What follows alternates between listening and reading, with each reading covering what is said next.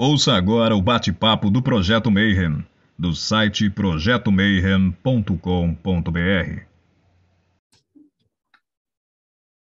Bom dia para quem é de bom dia, boa noite para quem é da boa noite, boa tarde. Se você recebeu uma notificação no YouTube para assistir mais um bate-papo Mayhem, e hoje a parada vai ser muito braba, porque a gente vai falar de maçonaria, mas a gente vai falar do que está além da maçonaria. A gente vai falar literalmente dos Illuminati, de toda aquela parada que está acima dos três primeiros graus. Então, para você que é leigo, às vezes você fala assim, maçonaria, né? Aqueles caras de terno e tal.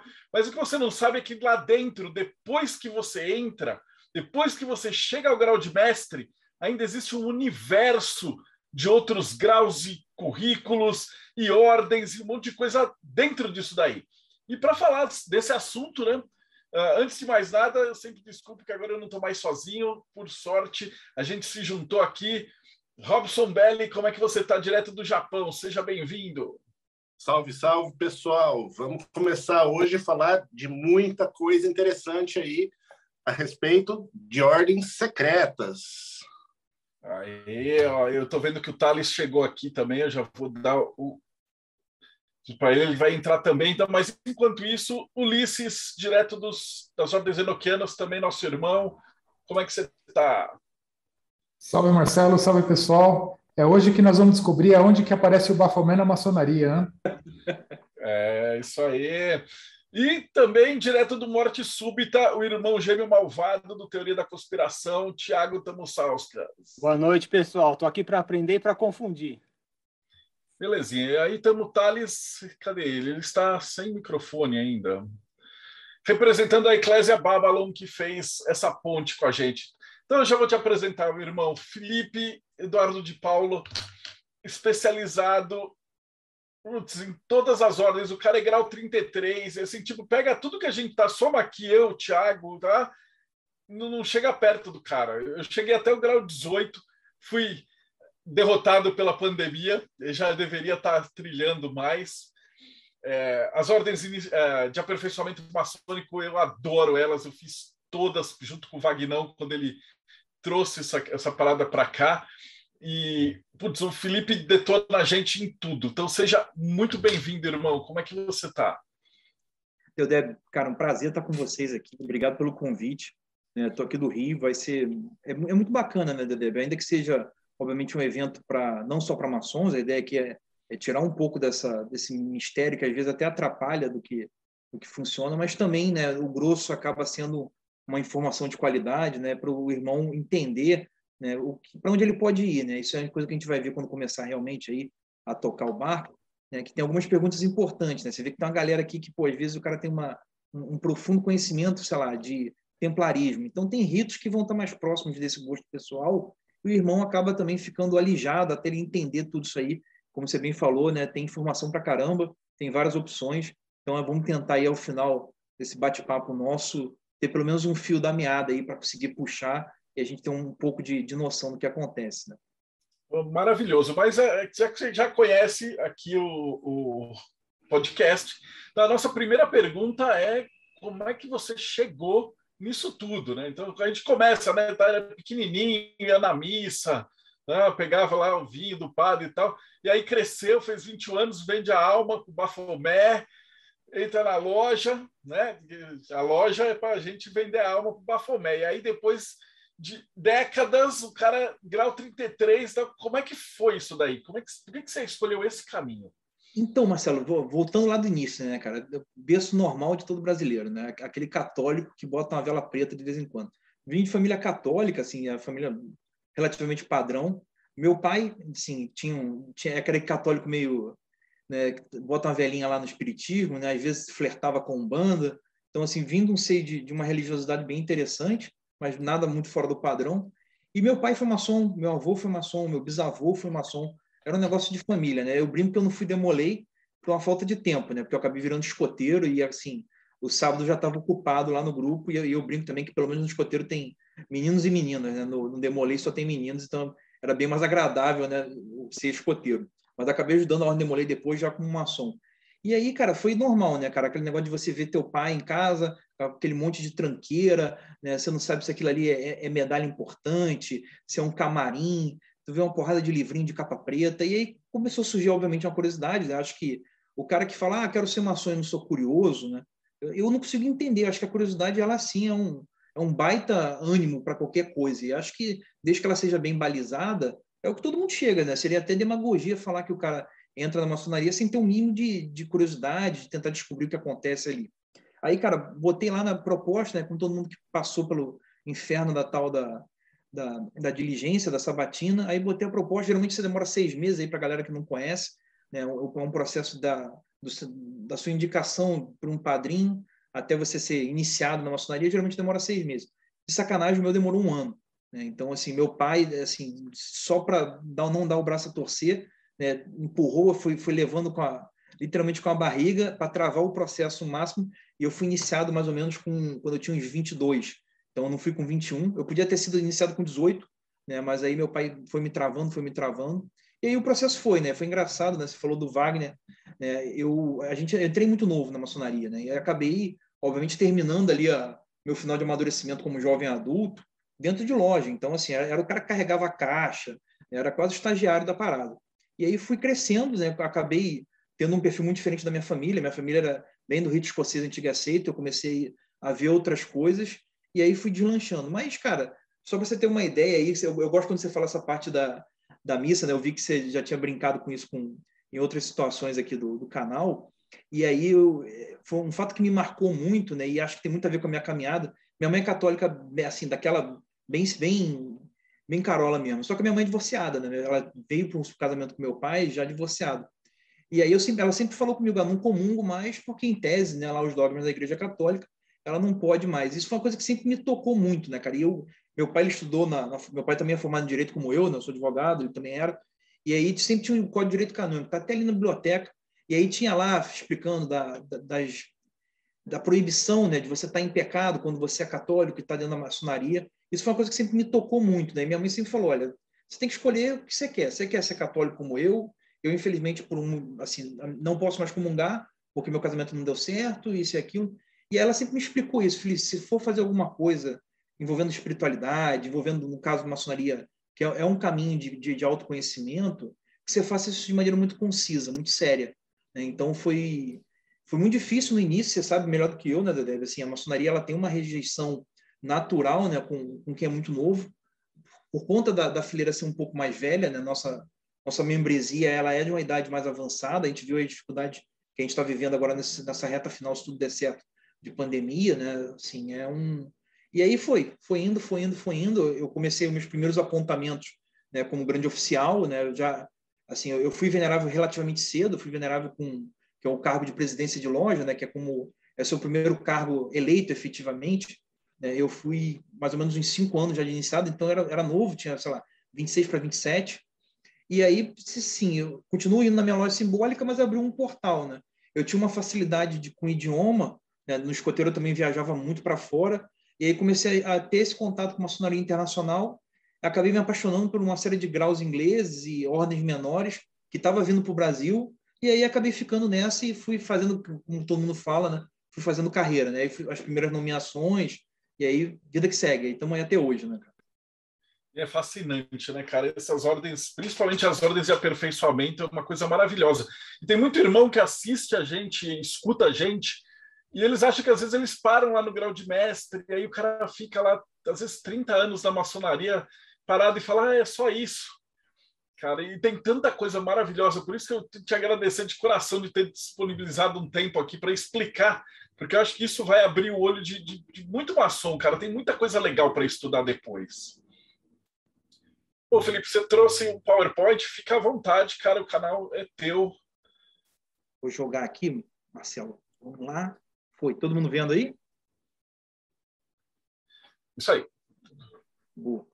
Então, pessoal, assim, a ideia é a gente gastar um tempo aqui, porque eu prefiro desenhar as coisas, né? Mesmo sendo advogado, acho que vale a pena é tanta informação que vocês vão ver. A gente vai tentar fazer isso de uma maneira bem, bem divertida. Fiquem à vontade, o pessoal que está aí é, na escuta, né, vendo, se quiser mandar uma mensagem, tenho certeza que depois o Deldeb vai colocar lá meus contatos, cara. Se você é maçom, se você não é, fique à vontade para me mandar e-mail. Assim, a, a ideia é justamente a maçonaria há muitos anos deixa de ser secreta e a gente fala hoje que ela no máximo é discreta.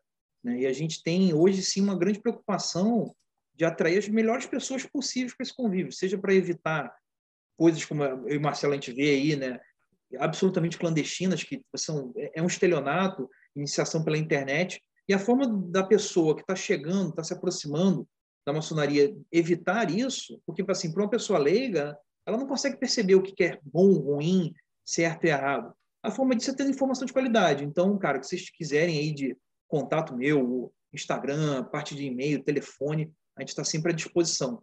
É, me apresentar formalmente aí, né? Eu sou membro da Grande Loja do Rio de Janeiro, né? sou atualmente membro da comissão da Grande Loja eleito para a área internacional, que é a Relações Exteriores. Sou oficial, grande oficial em todas as ordens inglesas que existe aqui no Brasil e tenho aí uma, uma boa experiência também na parte de, de produção de artigo. Né? Fiz uma pós-graduação em História da Maçonaria, fiz um curso de extensão aqui na UERJ do Rio, e aí acabei me filiando ao, que vocês veem, essa sopa de letrinha por aí. A ideia hoje, pessoal, como a gente estava conversando nesse bate-papo, é entender o que, que, tem depois do grau 3, né, que é o famoso grau de mestre maçom, né, o que, que é o tal do grau 33, quais são as opções que a gente tem. E a melhor forma de começar isso, pelo menos a forma mais organizada que eu vejo, é trazendo essas várias figurinhas que a gente tem aqui. É, o Brasil, pessoal, é um, novamente, é não é só um celeiro, é um lugar abençoado para algumas coisas. Né? Para outras, a gente sabe que tem algumas dificuldades aí, né? Mas em termos de maçonaria, a gente não teve nenhum efeito de guerra continental, nossa. Então, vários ritos, né? Eles ficaram preservados. Aí você vai me perguntar assim, pô, Felipe, o que é rito? É, e, aí, obviamente, sendo advogado e todo mundo aqui declara imposto de renda, né? Eu gosto de brincar com rito e ritual, né? O que que acontece, né? O rito é como se fosse o Código Tributário Nacional. Quem aqui já leu o Código Tributário Nacional? Ninguém. Né? A não ser um advogado ou um contador vai ter lido aquele, aquela traça. Mas todo mundo viu as instruções normativas, né? que é como você preenche o, o carnê-leão, lá agora que a gente tem os aplicativos nossos que são bem mais fáceis né, do, do meu imposto. Então, o ritual ele é como fosse um guia, um manualzinho. Né? Então, a gente fala de rito escocês antiga receita. A gente fala, no rito escocês antiga receita, no mínimo você tem 34 rituais. Né? 33, um para cada grau, mais um ritual, pelo menos, de instalação lá para o cara que foi eleito para a loja dele. Então, é importante entender isso. Tá? O rito ele é muito maior, ele é como se fosse uma tradição, né, para a gente tentar deixar isso num vocabulário mais, mais preciso e também mais acessível. Né? Então, por exemplo, o, o rito escocês antigo e aceito, que é o mais famoso, a gente teve a questão do Dan Brown, né, que tem os 33 graus, ele é um rito que foi basicamente ajustado e, conformado nos Estados Unidos né, por um cara genial chamado Albert Pike, né, que montou o rito com uma série de conhecimentos. Então, você vai ter né, a lenda de Salomão, como é que foi construído o templo nos primeiros graus. Depois ele, ele começa a migrar até mesmo para uma questão muito próxima de um esoterismo Rosa Cruz, e ele vai tentando condensar nesses 33 graus deles boa parte do conhecimento humano produzido, né? desde gregos até a questão né, pré-dilúvio. Pré então você, eu brinco que você não sai um ser humano melhor quando você chega no 33, pelo menos você sai um ser humano bem informado. Né? Você sai lá minimamente culto, sabendo quem, quem era o pré-socrático, o que, que era Grécia Antiga, e aí você consegue entender ordem de cavalarias, o que, que foi uma cruzada, né? você tem uma pincelada lá com, com os principais avatares né, do, ocidente, do, do Oriente. Isso é um dos ritos. E aí, outros ritos, como a gente vai ver agora, não tem nem alto grau, ele termina no grau 3. E a gente precisa entender isso bem. Né? A maçonaria, como a gente conhece, como a gente coloca para frente, ela é basicamente composta de três graus. Né? que são os graus. Um grau de aproximação, que é quando você é iniciado, né, que é o famoso aprendiz maçom. Geralmente, para a galera que gosta, tem essa curiosidade, você passa um ano ali, né, correndo atrás. Vem um grau muito bacana, que é o grau 2, chamado de companheiro, e ele geralmente é um grau negligenciado, mas a gente não vai entrar nessa discussão, mas é um grau, para quem gosta muito de esoterismo e vem principalmente no rito escocês, que é o principal rito feito no Brasil, ele tem muita coisa bacana, mas de alguma maneira ele é aquela ansiedade de você chegar no grau de mestre maçom, ele te coloca num, num, num, movimento que você acaba não aproveitando tanto. Ele geralmente vai durar uns seis meses ali, às vezes oito, e aí você chega ao grau de mestre maçom, que é onde a gente diz que você está na sua plena potencialidade né, como maçom. Isso é engraçado, né, porque no Brasil isso demora um tempo considerável. Nos Estados Unidos você vai a mestre maçom em menos de um mês, dependendo da jurisdição. E lá você só é maçom basicamente quando você é mestre. Né? As reuniões acontecem em grau 3, né? aqui no Brasil elas geralmente vão acontecer em grau 1.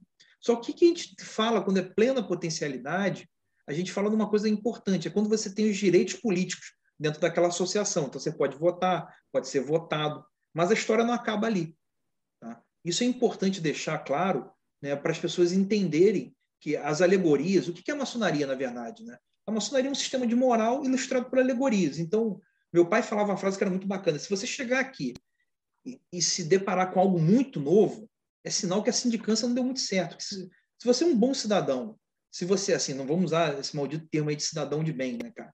Se você é um cara pô, super alinhado, tá? um pai de família, pô, um cara que bota a sua comunidade para frente, você vai chegar num, num, num, nessa associação e vai ter reflexões, mas nada pode ser muito novo do que isso. Né? É aquela, aquela coisa que a gente fala, né, cara? Não sacaneia ninguém, né? não tenta passar as pernas, a perna nos outros, cumpra sua palavra. Tudo que sua mãe e seu pai falavam, né, você vai ver de maneira alegórica ali dentro, levando a um nível de conhecimento, de reflexão, claro que muito maiores e muito mais estruturado. Mas se você se depara com algo novo, algo está estranho. Então, o que acontece? Cada rito, né, ele é um momento na história, a gente vai ver rapidinho eles agora, que mostra isso.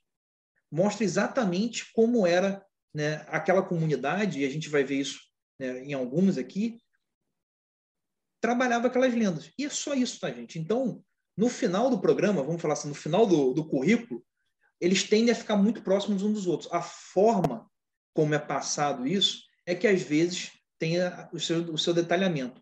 O Brasil ele é o lugar no mundo que tem mais rito trabalhando ao mesmo tempo. Você vai na Inglaterra, lá não tem um conceito de rito, você tem um conceito de ritual. Então, cada loja, que é a unidade que você vai ter lá no seu bairro, tem um ritual. Né? E, às vezes, ele é ajustado por uso e costume da loja, como é bem típico né, do povo britânico. Então, é, é um povo absolutamente né, jurisprudencial, consuetudinário, ou seja, aquela, aquela comunidade, se tem um hábito para fazer aquilo, aquele hábito é, tem até força de lei, dependendo da situação. Então, na Inglaterra, a gente chama de craft. Né? O craft, que é o ofício, que é a arte? É um termo até engraçado. Ele, se vocês botarem no inglês, do inglês para o português agora, vai aparecer artesanato. Mas craft muitas vezes foi traduzido como magia.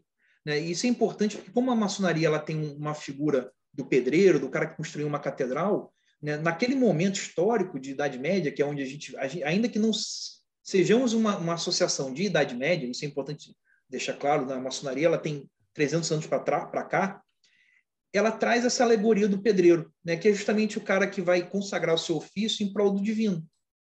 É isso, é tão simples quanto isso. Né? E aí, obviamente, na Inglaterra você tem a, questão dos rituais, então você vai ter mais de 20 rituais. Né? Alguns têm uma diferença boa entre eles, mas é só basicamente uma forma de ordenar né, os procedimentos de ritualística, de liturgia. Nos Estados Unidos, que é onde você tem basicamente dois a cada três mações são americanos, né, os números absolutos são gigantescos em, em favor dos Estados Unidos. Né, você tem reunião lá com 400 pessoas, coisa que aqui a gente só vai fazer uma vez por, por estação. Né? E aí lá você tem o rito de York, que é o consagrado, né? e aí tem as suas, seus pormenores. No Brasil, a gente tem hoje catalogado, né? vocês veem aí, oito ritos. E aí eu vou usar aqui do começando da esquerda para a direita, né? do lado dessa corujinha vocês vão ver uma espécie de bandeira. E esse é um rito muito feliz que eu gosto de trazer, que é chamado rito de São João. Né? O rito de São João é um rito que só é praticado, se não me engano, em três ou quatro lojas no Brasil. Né? A principal loja dele é uma loja aí de São Paulo, né? chamada Ressurrecto. E ele é um rito húngaro. O que, que acontece? Né? Quando os imigrantes húngaros vieram para o Brasil, eles receberam uma autorização de trabalhar as práticas daquele momento de pós-guerra né, na sua língua natal. E aí eu gosto muito do exemplo do japonês que mora em São Paulo. Né? Várias comunidades japonesas né, ficaram tão fechadas em São Paulo quando você vai ver o padrão linguístico deles, ele é, é como se ele estivesse falando Machado de Assis japonês. Né? E você vai para o Japão mesmo, ele é muito mais moderno, ele é um, é um japonês diferente. Por quê? Porque ele não sofreu influência. O rito de São João é um fóssil vivo. Ele provavelmente teria sido extinto se não tivesse um berço aqui no Brasil. E aí o que acontece? Com isso, ele só trabalha do grau 1 ao grau 3, e aí, obviamente, ele foi sendo expandido. Hoje já tem lojas que trabalham o rito de São João em português, né? Mas isso é importante mostrar para vocês, para justamente entender que o rito, muitas vezes, ele é uma questão de tempo e espaço. Então, são aquelas práticas. O próximo rito que vocês vão ver já é um rito que tem alto grau, que é o da corujinha, que é chamado rito moderno ou rito francês. Ele, ele tem os três primeiros graus, que são iguais para todo mundo, mas a partir do quarto ao nono grau, ele vai ter os seus altos graus sobre a égide do Supremo Conselho. E isso é legal porque, novamente, com a questão das guerras principalmente continentais, o Brasil virou depositário quase que fiel do rito. Né? A oficina mais antiga do rito ficou no Brasil. Então, o Brasil acabou sendo uma espécie de museu, né, da melhor forma, de uma série de ritos maçônicos. Né? Não só maçônicos, como você vê tradições martinistas e outras escolas acabaram encontrando no Brasil um porto seguro. Então, isso é muito legal, porque várias vezes a gente reimplanta na Europa, em mais de um momento na história recente, de 20 anos para cá, a gente volta à Europa e entrega o rito de novo para eles. Né? Isso, é, isso assim, acho que é um, não é só um fato sociológico interessante, mas acaba, pelo menos para quem gosta dessa parte mais espiritualizada, acaba sendo uma coisa de profundo saber e profundo carinho, né?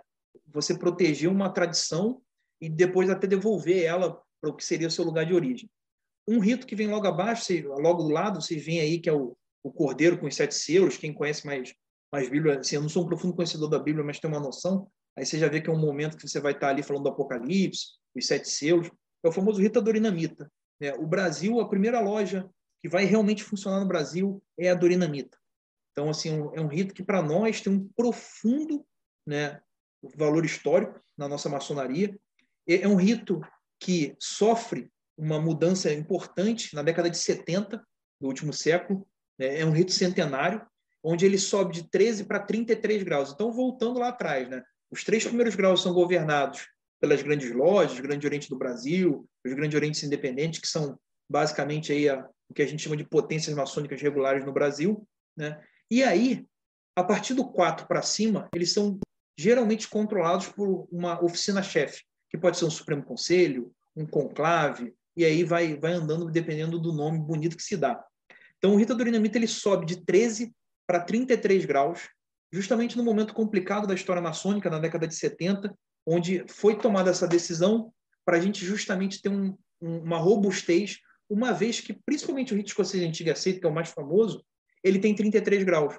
Então, os irmãos adorinamentos, naquele momento, aumentam né, o escopo dos graus, trazendo os graus novos, preparando novos rituais para ter isso. E, novamente, uma coisa que é muito interessante. Né? O Rita Dorinamita ele nasce numa publicação na França, mas, novamente, a oficina mais antiga no mundo é o Excelso Conselho da Maçonaria Dorinamita, que vai fazer 150 anos agora em 2022. Então, assim, mais uma vez, e aí o Brasil, lá atrás, alguns anos atrás, mais de, mais de 15 anos atrás, ele funda em Portugal né, o Excelso Conselho da Maçonaria Dorinamita de Portugal. Então, a gente faz esse movimento contrário, né, que de realmente levar para lá né, uma tradição que a gente manteve aqui no Brasil. Então, isso é importante conhecer. A ideia, obviamente, nesse bate-papo, pessoal, é só dar um ampassant para vocês conseguirem se guiar. Né? O próximo rito que vocês veem, que são quatro desenhos, é o rito de York americano.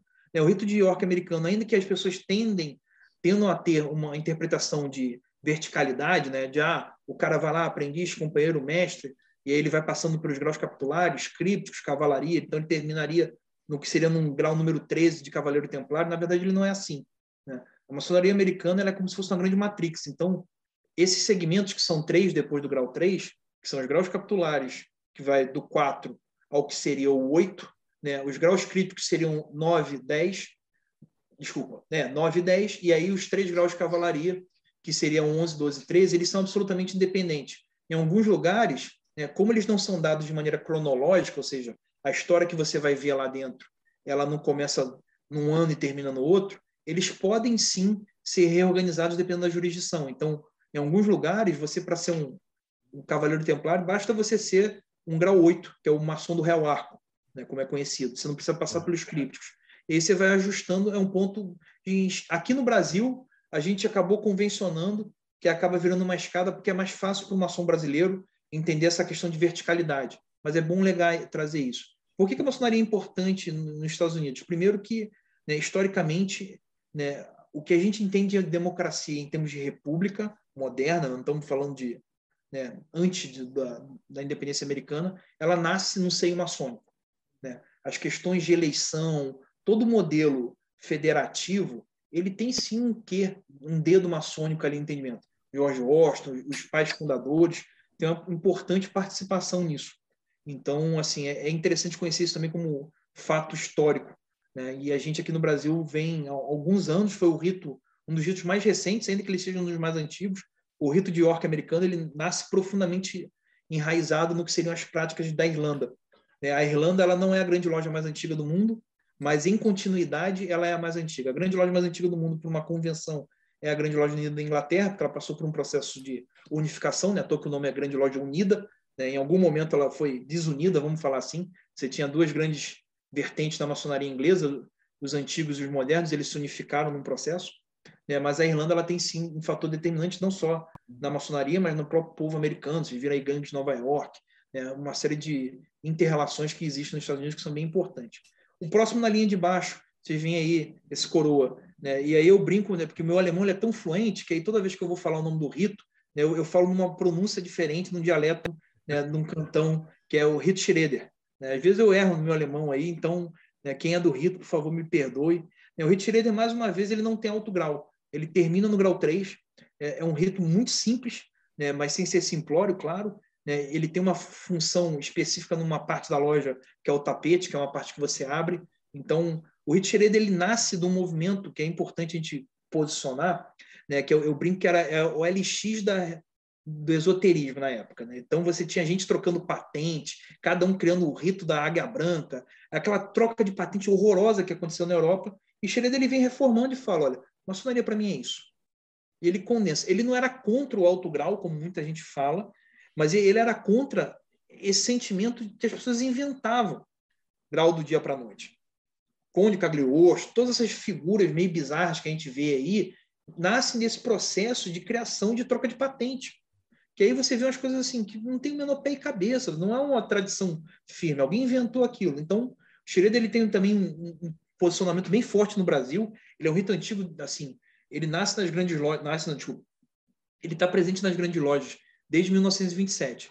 O próximo que vocês veem que aí tem até essa, essa, esse chapeuzinho roxo, é o rito brasileiro. O rito brasileiro ele nasce dentro do Grande Oriente do Brasil, que é a potência mais antiga que a gente tem em território nacional, em continuidade, né? e ele vem justamente para trazer um, não um contraponto ao rito escocês antigo e aceito, pelo contrário, mas ele vem trazer uma visão mais moderna, no sentido de alguns temas são como ministro da Agricultura, ministro da Pecuária, ele tem uma, uma estrutura que lembra muito o rito escocês antigo e aceito, mas ele nasce num momento delicado dentro do Grande Oriente do Brasil, depois ele é reinstalado alguns algumas dezenas, algumas décadas depois, mas ele é um rito brasileiro e que é interessante, né? Ele já está no Paraguai, então ele é um rito que obviamente exalta as nossas qualidades enquanto povo, mas em nenhum momento é um, é um rito xenófobo, um rito de basicamente como só ser trabalhado no Brasil. Então ele, ele sofre uma expansão. A figura do, do Ney Inocêncio, que é o chefe do rito, vamos falar assim, ele é chefe do rito há mais de 30 anos, é um, um irmão nosso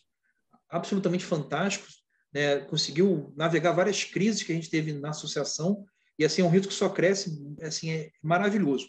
Né? O próximo que vocês vão ver é o rito mais famoso nosso, chamado Rito Escocês Antigo e Aceito, né, composto de 33 graus, é que todo mundo fala, ah, meu avô era grau 33, aquelas coisas que a gente vê em sebo, né, assim, ficou mais famoso, é um rito que mais de 80% da maçonaria brasileira vai trabalhar nesse rito, então, assim, é o que eu brinco, você pode reclamar do rito escocês antigo e aceito, mas é igual mãe, né? Se todo maçom que vai para uma loja de rito escocês antigo e aceito, ele se sente bem ali. Ele sabe o que, que vai acontecer. Não tem surpresa nele. Porque, basicamente, a maçonaria brasileira é pensada olhando o modelo do rito escocês antigo e. O próximo é um rito que, assim, a gente já conversou aqui até no canal, né, que é o rito escocês retificado. É um rito que efetivamente é um fóssil vivo. Né? Ele ficou preservado numa loja na Suíça durante anos. Ele vem, nasce de um movimento muito bacana, né, que é o movimento martinista, martinesista, né, que tem aqui, cara, tem uma palestra aqui muito legal, né, fazendo jabá aqui do Eduardo, que trabalha a questão de voodoo, né, e você tem várias figuras que vieram antes do rito, que foram parar na, no Haiti, como Martinez Pasquali, então tem uma coisa muito interessante. Ele é um rito que, às vezes, lembra né, vários pontos do martinismo, incluindo Claude Saint-Martin, mas ele traz uma visão de Villemose, que é uma visão absolutamente maçônica. Ele usa a estrutura maçônica como um filtro né? E aí é um rito cristão em sua essência, preservado os seus rituais na Biblioteca de Lyon. Ele é composto dos três graus governados, como a gente está vendo aí o tempo todo, onde você não necessariamente tem que ser cristão para acessar esses graus, mas a partir do grau 4 você tem que ser cristão e a entrada no grau 5 e grau 6 é somente por convite. Né? É um, hoje um rito que, no Brasil, graças à figura do Wagner Veneziano e ao Sérgio Grosso, que é o atual chefe do rito, né, nos seus altos graus, ele tem um, um, eu diria que é uma, uma estrela brilhante né, no, no cenário do, do ritmo retificado. A galera na Europa olhava com muito. Nossa, está fazendo muito Cavaleiro Benfeitor, que é o número do grau 6. Está é, tendo muito grau desse aí. É claro, na Europa você tem poucos irmãos e a dois por ano. Se eu, se eu for instalar um rito no Brasil, esse rito no Brasil, ainda que ele seja um dos ritos mais antigos do mundo, ele tem por volta de 20 anos. Né? Se eu for iniciar dois irmãos por ano no Brasil, é impossível. As dimensões continentais que a gente tem não faria sentido. Então, Wagner foi. Hoje, o Sérgio, que agora é o Grand Prior nosso, né, que é o nome que se dá, ele ajustou muita coisa, colocou a coisa num passo bem importante. É conhecido por muitos como a joia da maçonaria europeia. É, é um rito muito interessante para o pessoal que vem do martinismo. Acho que vai estar super em casa. E por que, que eu perco um tempo falando disso, pessoal? Porque quando você vem para um processo de aproximação da ordem maçônica, você vem por uma questão de confiança. Né? Pergunte um para ser outro, né? que é, é a pior tradução que eu consigo dar para vocês, que existe na maçonaria americana. Né? Mas é um amigo seu, um parente, um tio mais velho, um camarada do trabalho, que te faz o convite. Né? E aí você passa por um processo de diligência, de sindicância, e aí você é iniciado. E aí você vai ser iniciado na loja que aquele cara faz parte. Mas por que, que eu acho que é importante o cara que, às vezes, não é nem maçom, ou tá no, essa palestra que vocês estão vendo aqui, que eu nem gosto de chamar de palestra, ela, eu dou ela geralmente em grau, grau 1. Por quê? Porque às vezes o cara vai olhar assim e falar, cara, minha, assim, eu tenho um, um, profundo carinho pelo movimento iluminista. Né? Você vai estar super bem no rito moderno. Não perde seu tempo vendo o esoterismo que vai ter no rito escocês, a não ser que você queira. Né? Sempre é informação importante, mas você vai se sentir confortável ali. Então, uma das maneiras que eu até defendo em discussões maçônicas é que você tem que olhar o perfil do candidato, o cara que está chegando, e às vezes direcionar ele para um lugar que ele vai estar muito mais confortável. Você pega um cara que, ah, pô, é o famoso jovem místico, né, cara? O cara se amarra numa porrada de corrente, de tradição. Ele vai provavelmente encontrar no Rita Dorinamita um, um porto seguro muito firme ali dentro. Né? Ele vai ver uma série de coisas, ele vai ter pontas soltas ali para ele brincar, né? em termos de conhecimento, de, de interesse, curiosidade. Mas às vezes você vai ver um cara martinista, cristão, daquele cara assim, pô, super no padrão, o Luiz Claude Samartana. E ficou ser retificado. Não perde seu tempo. Vai para lá, você vai se sentir em casa, né? você vai ter muito a agregar ali. E aí, por que, que eu falo isso? Porque, na verdade, tem um livro, cara, que é David Kibble, que é um, assim, ele já morreu, ele morreu recente, ele morreu faz uns dois anos, era um coroa nos Estados, no, desculpa, na Inglaterra, e ele, ele tinha um livro fantástico, né? Aqui no, no Brasil, existe um livro publicado pela Madras, que ele é famoso, que é Além do Simbolismo, né? que ele ilustra as ordens inglesas. Mas esse livro do David é fantástico, porque para onde você quer ir, basicamente, é, o, é a tradução dele, ele não está traduzido para o português. E ele fala assim, cara, se você está na Inglaterra e você quer aprender maçonaria do ponto de vista de história, esquece rito, esquece alto grau, se filia a quatro coronati, que lá você vai ter gente que faz pesquisa acadêmica, não é o cara, né, igual a gente brinca aí, né, meu Débio, assim, risar da caminho. Tudo bem, não tinha Google na época, mas o cara, assim, pela deficiência dele na hora de escrever e pela falta de, de fonte, mas também de contraponto, o cara inventava.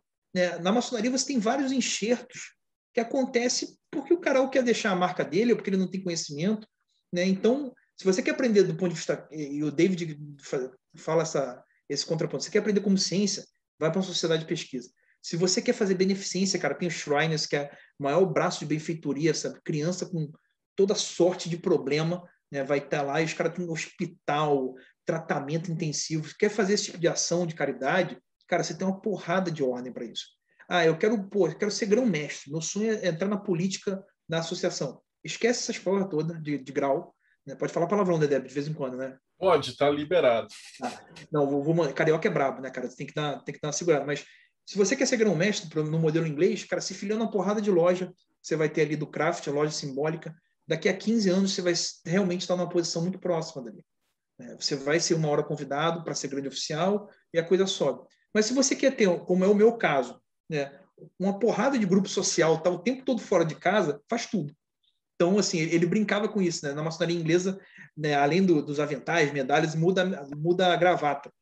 E aí os caras, ele fala assim, cara, eu tenho uma parte do meu armário só de gravata.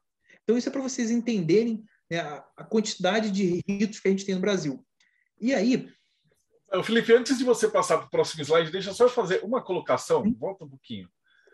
Que você é do, do, das grandes lojas, né? Então é importante Isso. frisar que, por exemplo, no Grande Oriente, que eu faço parte, a gente não tem o rito de São João e o rito de, de emulação, na verdade, eles chamam de York, mas é uma emulação em inglês, né? não é o americano. Então, eles são sete, sendo que aí a gente tem um diferente. Então, só que como dá para visitar, então quem está assistindo a, a, palestra saiba que tem mais. E é, é, interessantíssimo, porque os rituais de iniciação e tal são todos diferentes.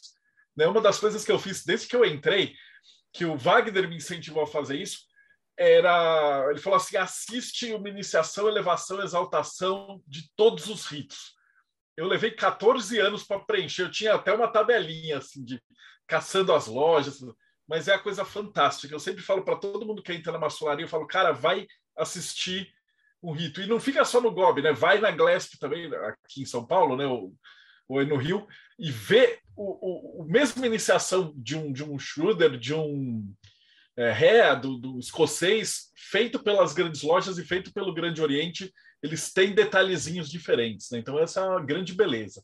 É o famoso é, é igual, mas é diferente. É assim, eu acho bacana a tua fala, é, porque assim, eu, eu vim do Grande Oriente, eu fui iniciado, até instalado no Grande Oriente, eu fui venerável de loja no Grande Oriente. Meu pai, meu avô, meu bisavô eram da Grande Loja, foi, foi uma, e aí é por isso que eu falo, meu padrinho era do Grande Oriente. Né? E aí eu fui para o Grande Oriente, hoje eu estou na Grande Loja, né? deixei grandes amigos lá dentro, né? E o que eu acho que o Grande Oriente ele não é só a potência, vamos chamar de primais, da potência mais antiga, que é a maneira mais ajustada de falar dela, mas se você comparar a quantidade de rito que ele tem com o Grande Loja, ele está ganhando de lavada. Né? E, e, o Grande Oriente, pela figura do Wagner, pela figura do, do, Santiago, que era um espanhol que morava no Brasil, Manuel Leite, né? uma série de irmãos, principalmente aí de São Paulo, eles fizeram, e também existia, claro, uma, uma coparticipação muito forte da Glesp, né? de trazer isso as ordens, os ritos que em tese faltavam para o Brasil. Então, assim, é um, é um trabalho de, de formiguinha, mas muito bem coordenado. E eu, cara, o que você falou para mim é preciso. Eu tenho ritual de todos os ritos aqui em casa, né, e eu consegui também fazer a mesma coisa. Eu só não consegui ver a instalação de todos os ritos, ainda falta um ou outro, mas as, três cerimônias básicas, né, que são as principais nossas, que é do grau 1, grau 2 e grau 3, eu também tive esse trabalho aí, pelo menos na Dorinamita, que demora para caramba, né? Então eu fiquei lá e tal. E, e interessante, cara, você falar isso, porque não só as potências, Grande Oriente, Grande Loja, mas a mesmo, na mesma jurisdição, a coisa vai diferente. A minha loja é uma loja muito tradicional no Rio. Eu fiz assim, não tem problema nenhum falar isso, que é o famoso sequestro. Né? Ao invés da iniciação começar às seis da tarde, como um ser humano normal começaria, a minha começou às duas da tarde. Eu me lembro o que, que eu tinha almoçado, porque, cara, o chegou, eu tinha acabado de ir no La Mole, que é um restaurante aqui no Rio, meu pai estava lá todo orgulhoso, né? Eu lá de terno, terno comprei o terno para ser iniciado, e os caras me botaram no carro e ficaram dando volta, cara. Assim. É, eu... E só fizeram isso porque a galera da loja era, era a galera da Polícia Militar, então imagina no Rio, né, você ficar dando volta com um cara dentro de um carro. Né? A primeira blitz que você para, você vai ter que começar a se explicar. Todo mundo de preto. Então é um negócio muito estranho, mas o que eu acho mais bonito na maçonaria é que é justamente esses espaços de comunidade, né, onde você consegue sim ter uma, um uso e costume muito importante. Você tem que respeitar isso. É igual ele estava falando aí com o Robson, que está no Japão. Cara, quando você tá no, entra na casa do japonês, ainda que não seja um costume nosso, brasileiro, de tirar o sapato, você tem que aprender a conviver com aquilo. Você não pode impor sua vontade de entrar numa, numa loja maçônica, em qualquer grupo que você vai fazer parte, e perder a chance de ser um observador né, de, de tentar entender aquela dinâmica que muitas vezes lembra a sua, aquele parecido que não é igual, mas vai te sutilizar porque te traz um contraponto. Então isso é muito importante. E aqui, como o Deodego tinha falado, né, no Grande Oriente do Brasil, o rito de York nas grandes lojas, ele é um rito que é ele não é o rito americano muitas das vezes, né, ele é um, um momento histórico bem específico de 1927, quando são fundados. Já temos bastante grandes lojas que trabalham o rito de York americano, que é o nome que se dá né, ao trabalho das Blue Lodges, das lojas azuis nos Estados Unidos. Mas no Grande Oriente do Brasil, o rito de York, como se vê isso aí, isso é uma foto né, que eu trago do ritual do Grande Oriente do Brasil, são as práticas de emulação, que é um dos rituais da Grande Loja Unida da Inglaterra. Né. É um dos rituais mais famosos, né? foi um ritual que ele, ele cresce, ele, ele é produzido justamente no momento da unificação, né, 1808 a 1813.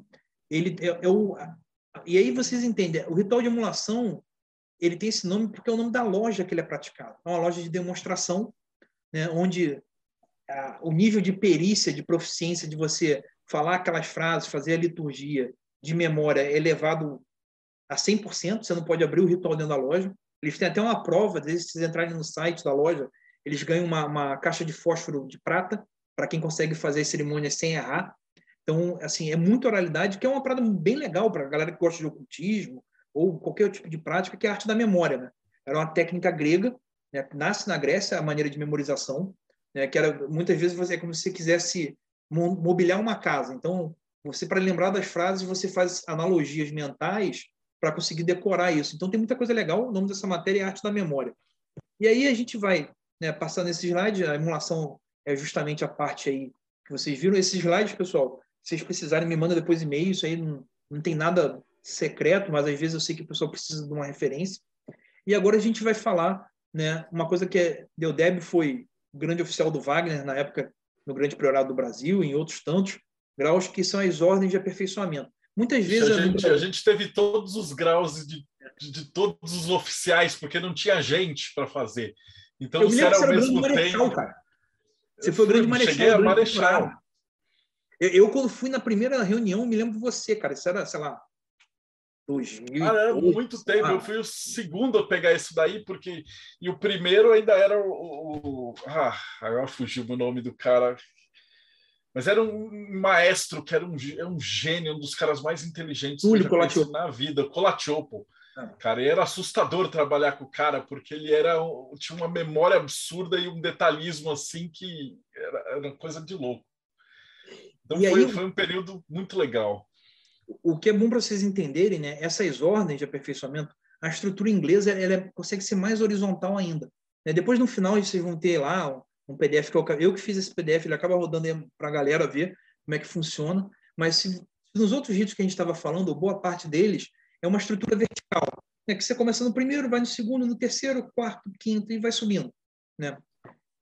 Na maçonaria inglesa, não. Por uma questão histórica, quando você tem um processo de unificação da grande loja, é, as, as práticas daquelas lojas em toda a Inglaterra, Grã-Bretanha, na verdade, elas são, de alguma maneira, alijadas do processo dessa constituição e elas não deixam de existir. E aí o que acontece? Elas se organizam da maneira que dá. Então, por exemplo, a grande loja de mestre maçom da marca. O grau da marca é um grau super famoso, né? Ele tá e aí muita gente fala assim, as ordens de St. James. St. James é o nome da rua na Inglaterra que tem um prédio da grande loja de marca. Né? St. James é assim, é, a, o prédio da, da grande loja na Inglaterra fica no centro, né? que é uma área executiva, bacana, mas o prédio da marca está assim do lado do palácio assim, é super valorizada, assim, é região classe A na Inglaterra ali, da, de Londres. E aí, naquele prédio, na mesma rua, você vai ter o Supremo Conselho, ou seja, o rito escocês antigo aceito na Inglaterra, que muitos chamam de Rose Croix, né? ele, ele tem o Supremo Conselho ali, na mesma rua, do outro lado, quase. E na grande loja de marca, entraram vários outros graus. Eles ficaram abrigados ali numa função administrativa, né, protegidos para emitir certificado, preparar papelada, mas eles têm essa autonomia. Mas, por exemplo, você vai ver que o grande secretário, que é o, o maçom pago, vamos falar assim, ele é um, um executivo da, daquela associação, ele, ele é o mesmo para todos. Então, é uma forma de você organizar administrativamente. Então, a gente não pode falar que as ordens de aperfeiçoamento são graus filosóficos, estaria errado, né, porque eles têm a sua autonomia e a sua horizontalidade, mas é para as pessoas entenderem que é, é, como se fosse uma matrix. E por que é legal isso na Inglaterra? Novamente, a gente fala o perfil do irmão. Se o irmão fala assim, cara, o irmão é engenheiro, o cara se, se amarra na parte operativa mesmo da maçonaria. Como é que os caras traçavam, como é que o cara constrói uma catedral, ela não cai para dentro.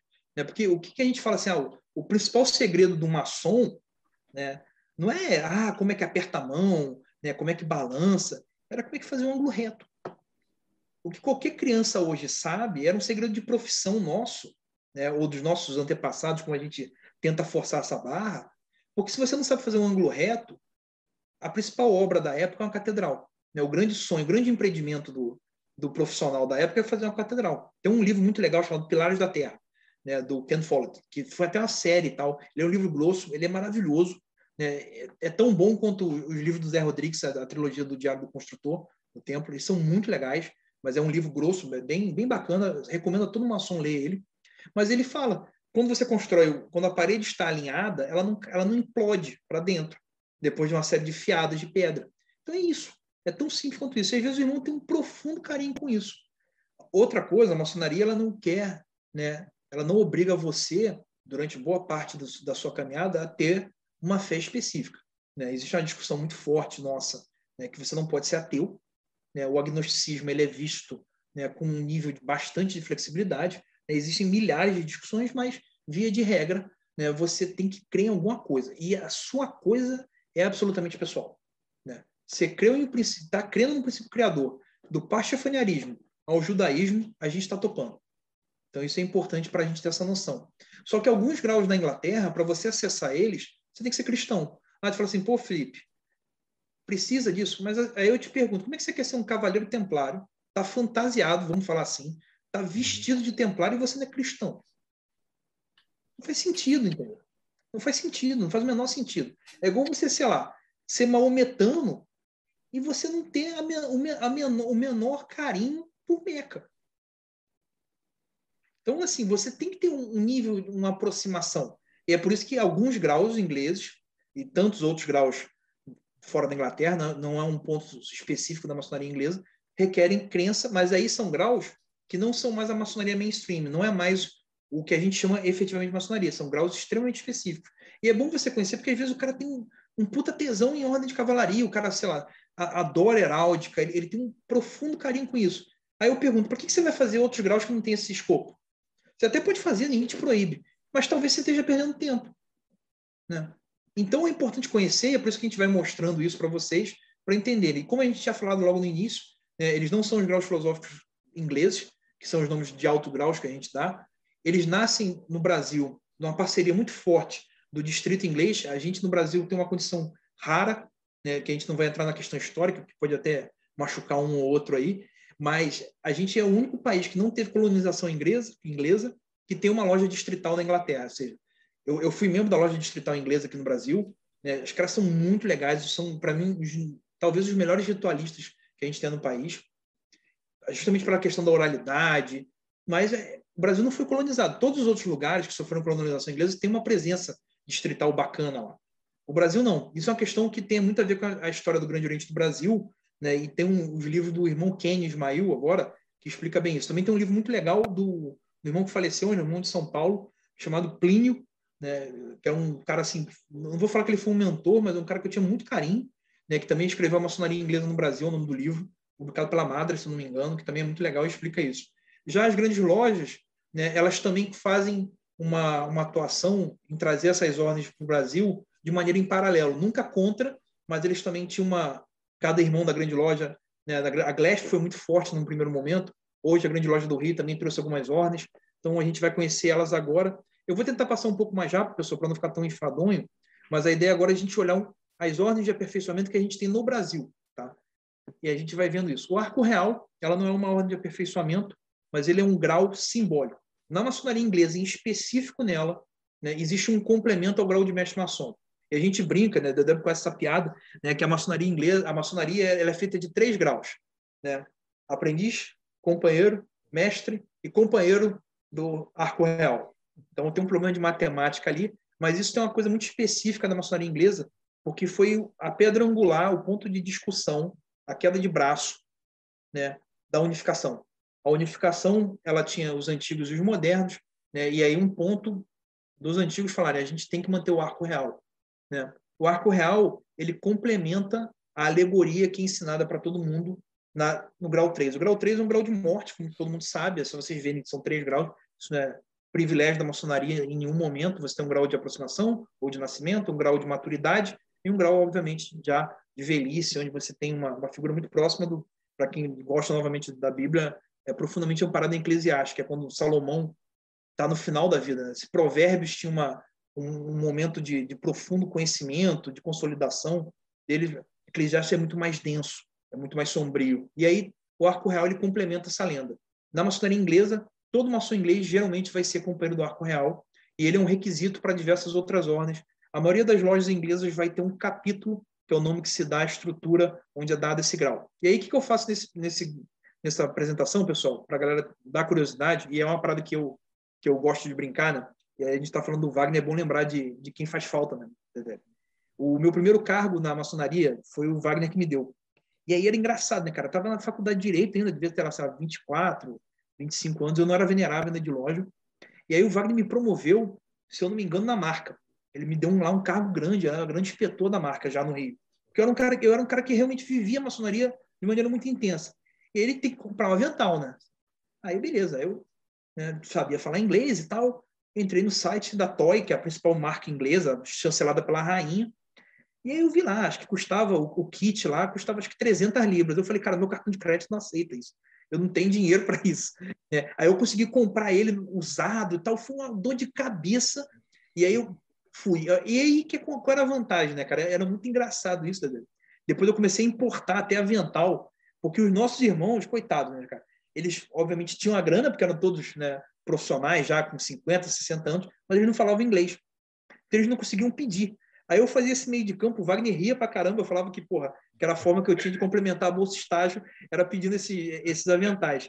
E aí eu acabei ficando muito bom de olho né, nessa parte de ritual e de, de paramento. Então eu bato o olho e tenho um, bom domínio do assunto. Então é bom para a galera ver, nessa apresentação vocês sempre vão ver né, no decorrer dela o, o que, que é o, a joia, a medalha. Então o branco é quando você acessa o grau, esse aqui já mais poderoso aí, é quando você chega numa posição que a gente chama de grande oficial. Nesse caso é um grande oficial full, é um grande oficial em Supremo Grande Capítulo, mas existe um nível de distrito, província, que é como se fosse uma, uma regulamentação estadual, às vezes até de país. Tá? Então, para vocês conhecerem.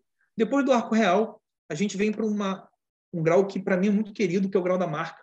É, a marca ela vem trabalhar todo o aspecto operativo, né? como é que o pedreiro recebia um salário na, na que seria Idade Média, como é que você arrumava né, uma, uma fileira de pedras lá no tempo de Salomão, como é que as coisas funcionavam do ponto de vista prático. E ela tem não só a importância dela na Inglaterra, mas e aí vocês veem o quão interessante é. Se vocês veem, eu estou falando de dois graus ali, marca e náutica. A marca é um grau em paralelo, né, vamos falar assim, é um grau de grau 2, o grau de companheiro. Mas para você entrar na marca, você tem que ser mestre maçom. É um grau que complementa a história do grau 2, mas o grau da Nauta, ele é um grau antediluviano. Né? Ele vai contar a história de Noé e seus filhos, sem Jafé. E aí, você fala assim, mas o que, que, tem a ver? Historicamente, você tem, sei lá, milênios entre um e outro. A grande loja da marca ficou tão forte que ela literalmente comprou esse ritual. Você tem lá a cópia do cheque, tem um artigo que eu escrevi para uma revista de uma loja de pesquisa no Distrito Federal, que a galera quiser tá público lá, tem até foto do cheque, foto do recibo, na verdade, e aí a, a, grande loja de marca fala assim, cara, gostei desse grau, vou proteger ele, porque ele ia, ele, ia, ele ia acabar desaparecendo. Era um grau que não tem um escopo muito grande, ou seja, ele não tem 30 graus como o rito escocês antigo aceito, então ele foi preservado. A grande loja da marca é a fiel depositário do grau de náutica, da marca real, e mantém lá.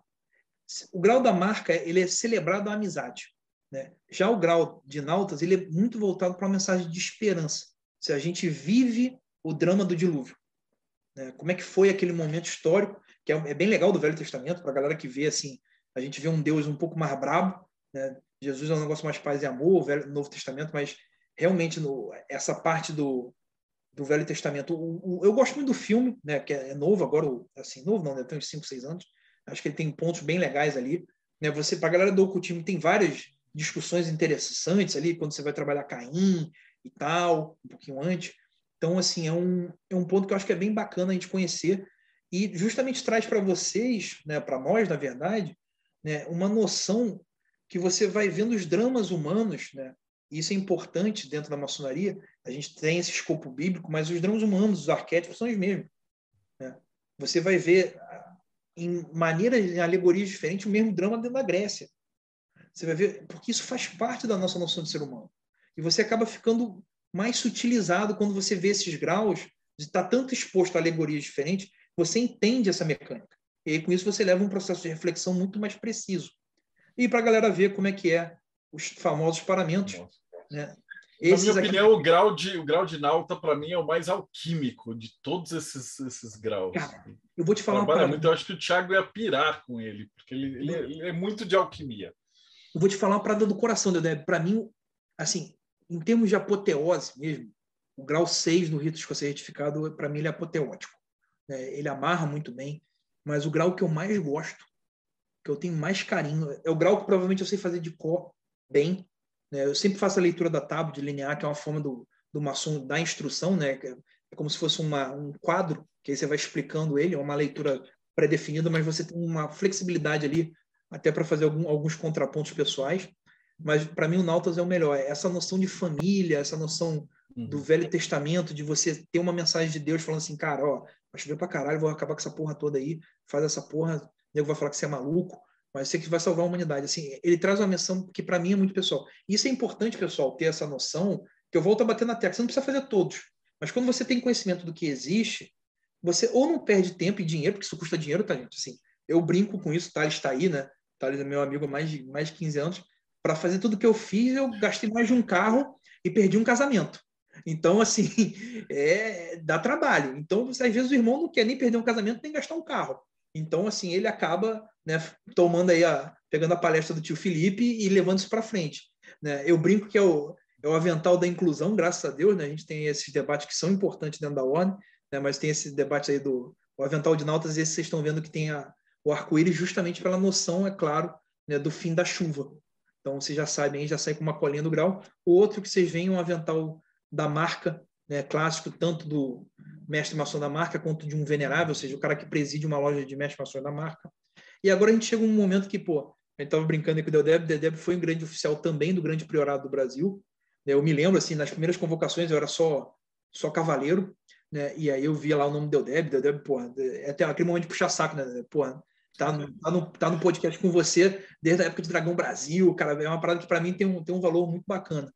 E aí o Cavaleiro Templário, pessoal, ele não é uma continuação, a Ordem do Tempo acabou, tá? Desculpa falar isso para vocês, né? ela, ela terminou tecnicamente. Você pode ser um herdeiro espiritual dela, pode ser um cara inspirado, mas ela acabou, tá? Decreto papal, a galera foi para fogueira, né? Teve uma meia dúzia de maldição de, de, de lá em hebraico, né? Filipe o Belo, que não era tão belo, né? Se fudeu, né? literalmente. O Papa inclemente também tomou um atraso na vida dele, mas é um momento muito, muito específico. Nossa, quem conhece aí a história da Sexta-feira 13 é profundamente ligado ao final do que o Cavaleiro Templário é. O Cavaleiro Templário também é um, é um baita conhecimento nosso. Por exemplo, os caras inventaram o cheque. O sistema bancário nasce do movimento templário. Então, pela, pela potência deles na Europa, né, toda a história deles com cruzado. Então, o Cavaleiro Templário maçônico, ele é uma aproximação das virtudes cavaleirísticas que a gente tinha, mas ele em nenhum momento é uma continuidade. Já a Ordem de Malta, a nossa é a mesma coisa, ela é uma simulação, uma aproximação, uma inspiração, mas a Ordem de Malta ela continua existindo. É uma ordem católica, né, absolutamente contínua e linear. Então não saiam por aí falando que vocês fazem parte disso, né? Vocês quando chegam a esse grau na maçonaria, e aí para você ser um cavaleiro templário na maçonaria, basta você ser mestre maçom, tem que ser cristão e ter o arco real. Você não precisa ter a marca. E aí vocês começam a ver, né, logo logo a gente vai amarrar isso melhor, né, essa parte nossa dos pré-requisitos.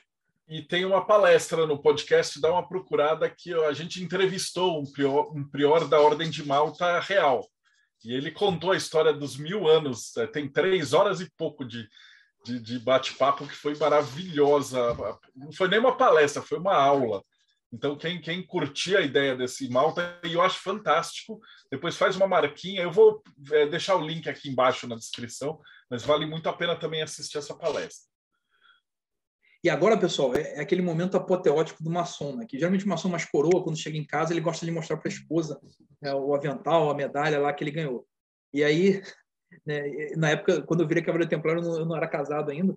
Né, e aí, obviamente, eu acho que eu morava, não, eu morava com meus pais né, naquela época. E aí minha mãe falou assim, meu filho, seu, meu pai nunca tinha feito esses graus, ele fez depois, né?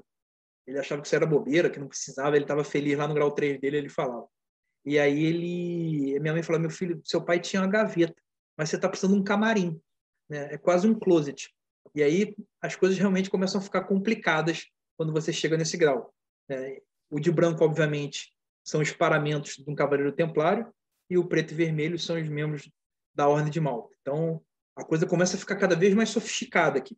Né? Realmente, a partir do momento que você vai avançando nas posições de de, da associação dentro da, do Grande Priorado, vai mudando também uma coisinha ou outra, mas em grosso modo, vocês estão vendo aí, isso aí é um oficial provincial, né, que é o nome que se dá à estrutura na Inglaterra, provavelmente do distrito de Surrey, que é o que está ali na parte do que está escrito ali, E aqui é um Cavaleiro de Malta só como, como Cavaleiro de Malta. Não, não muda tanto, mas sempre tem uma coisa bacana. E esse bordado que vocês estão vendo ali em azul, na Inglaterra, isso é um bordado alto.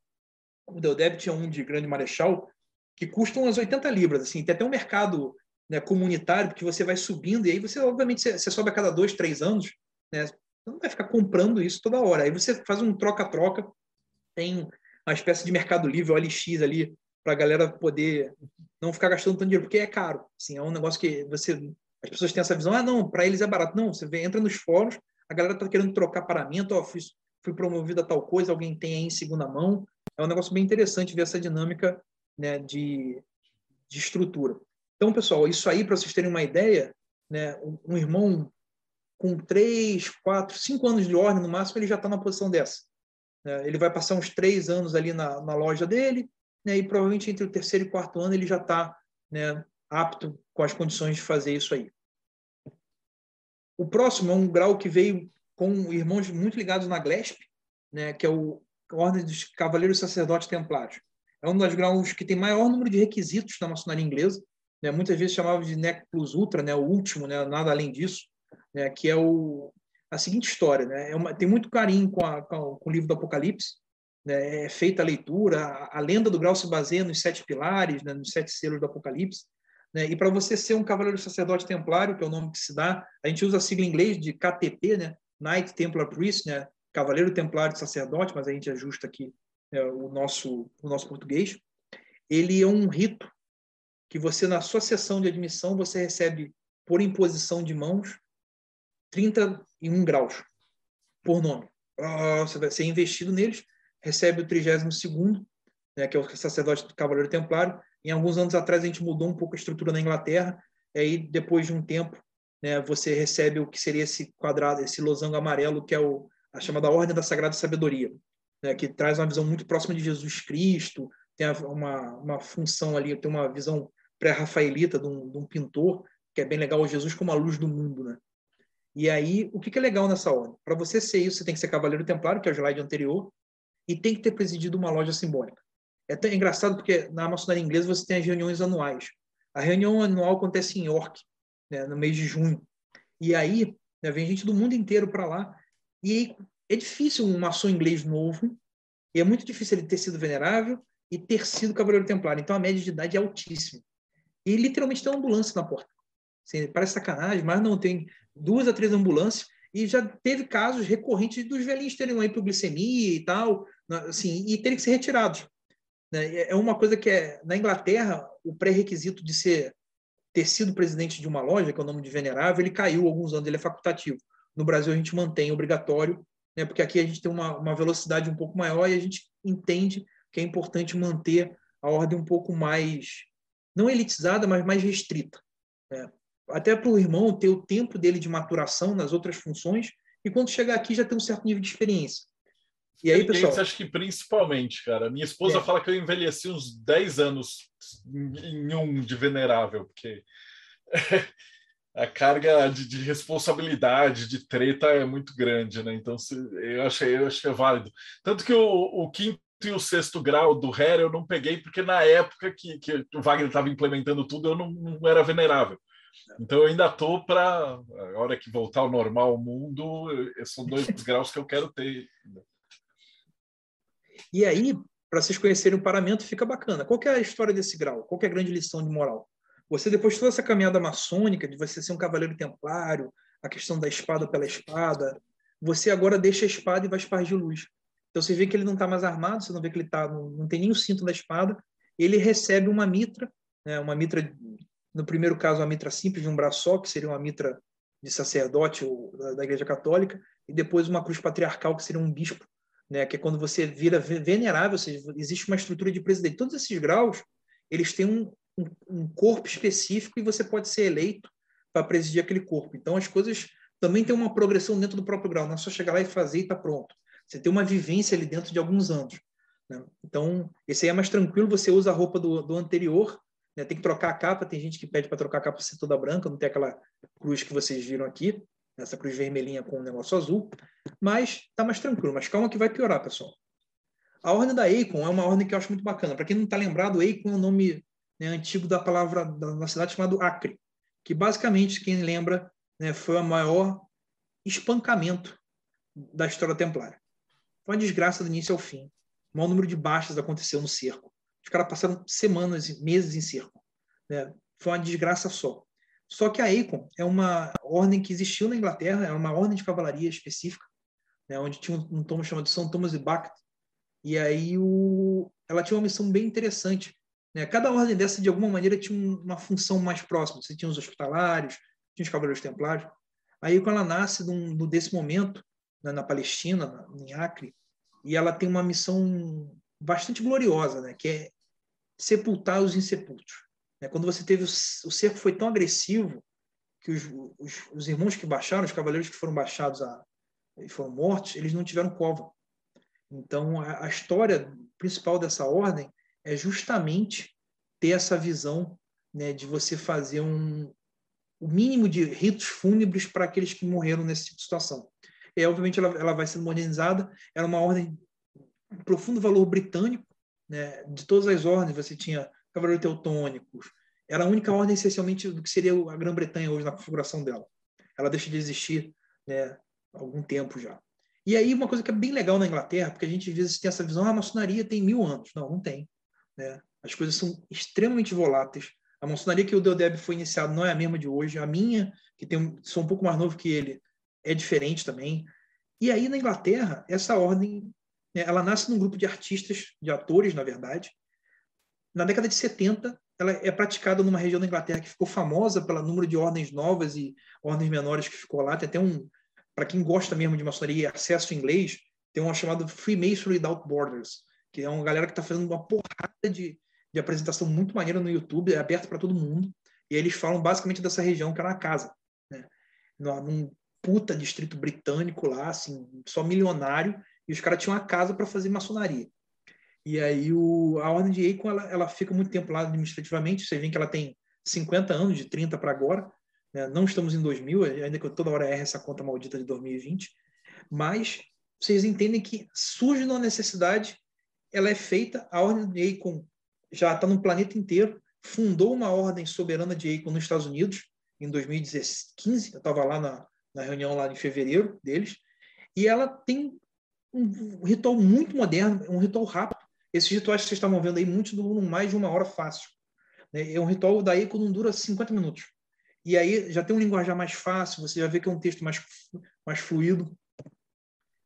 Só que a parafernália é completamente diferente. Essa ordem vem para o Brasil em 2014, se eu não estou enganado, né, por uma série de irmãos que estavam envolvidos, né, tinha suas fileiras na Glesp, né? Hoje, a gente tem uma província, América do Sul, coordenada por um brasileiro, que é o grande preceptor, que é o irmão Alexander Mazzoli.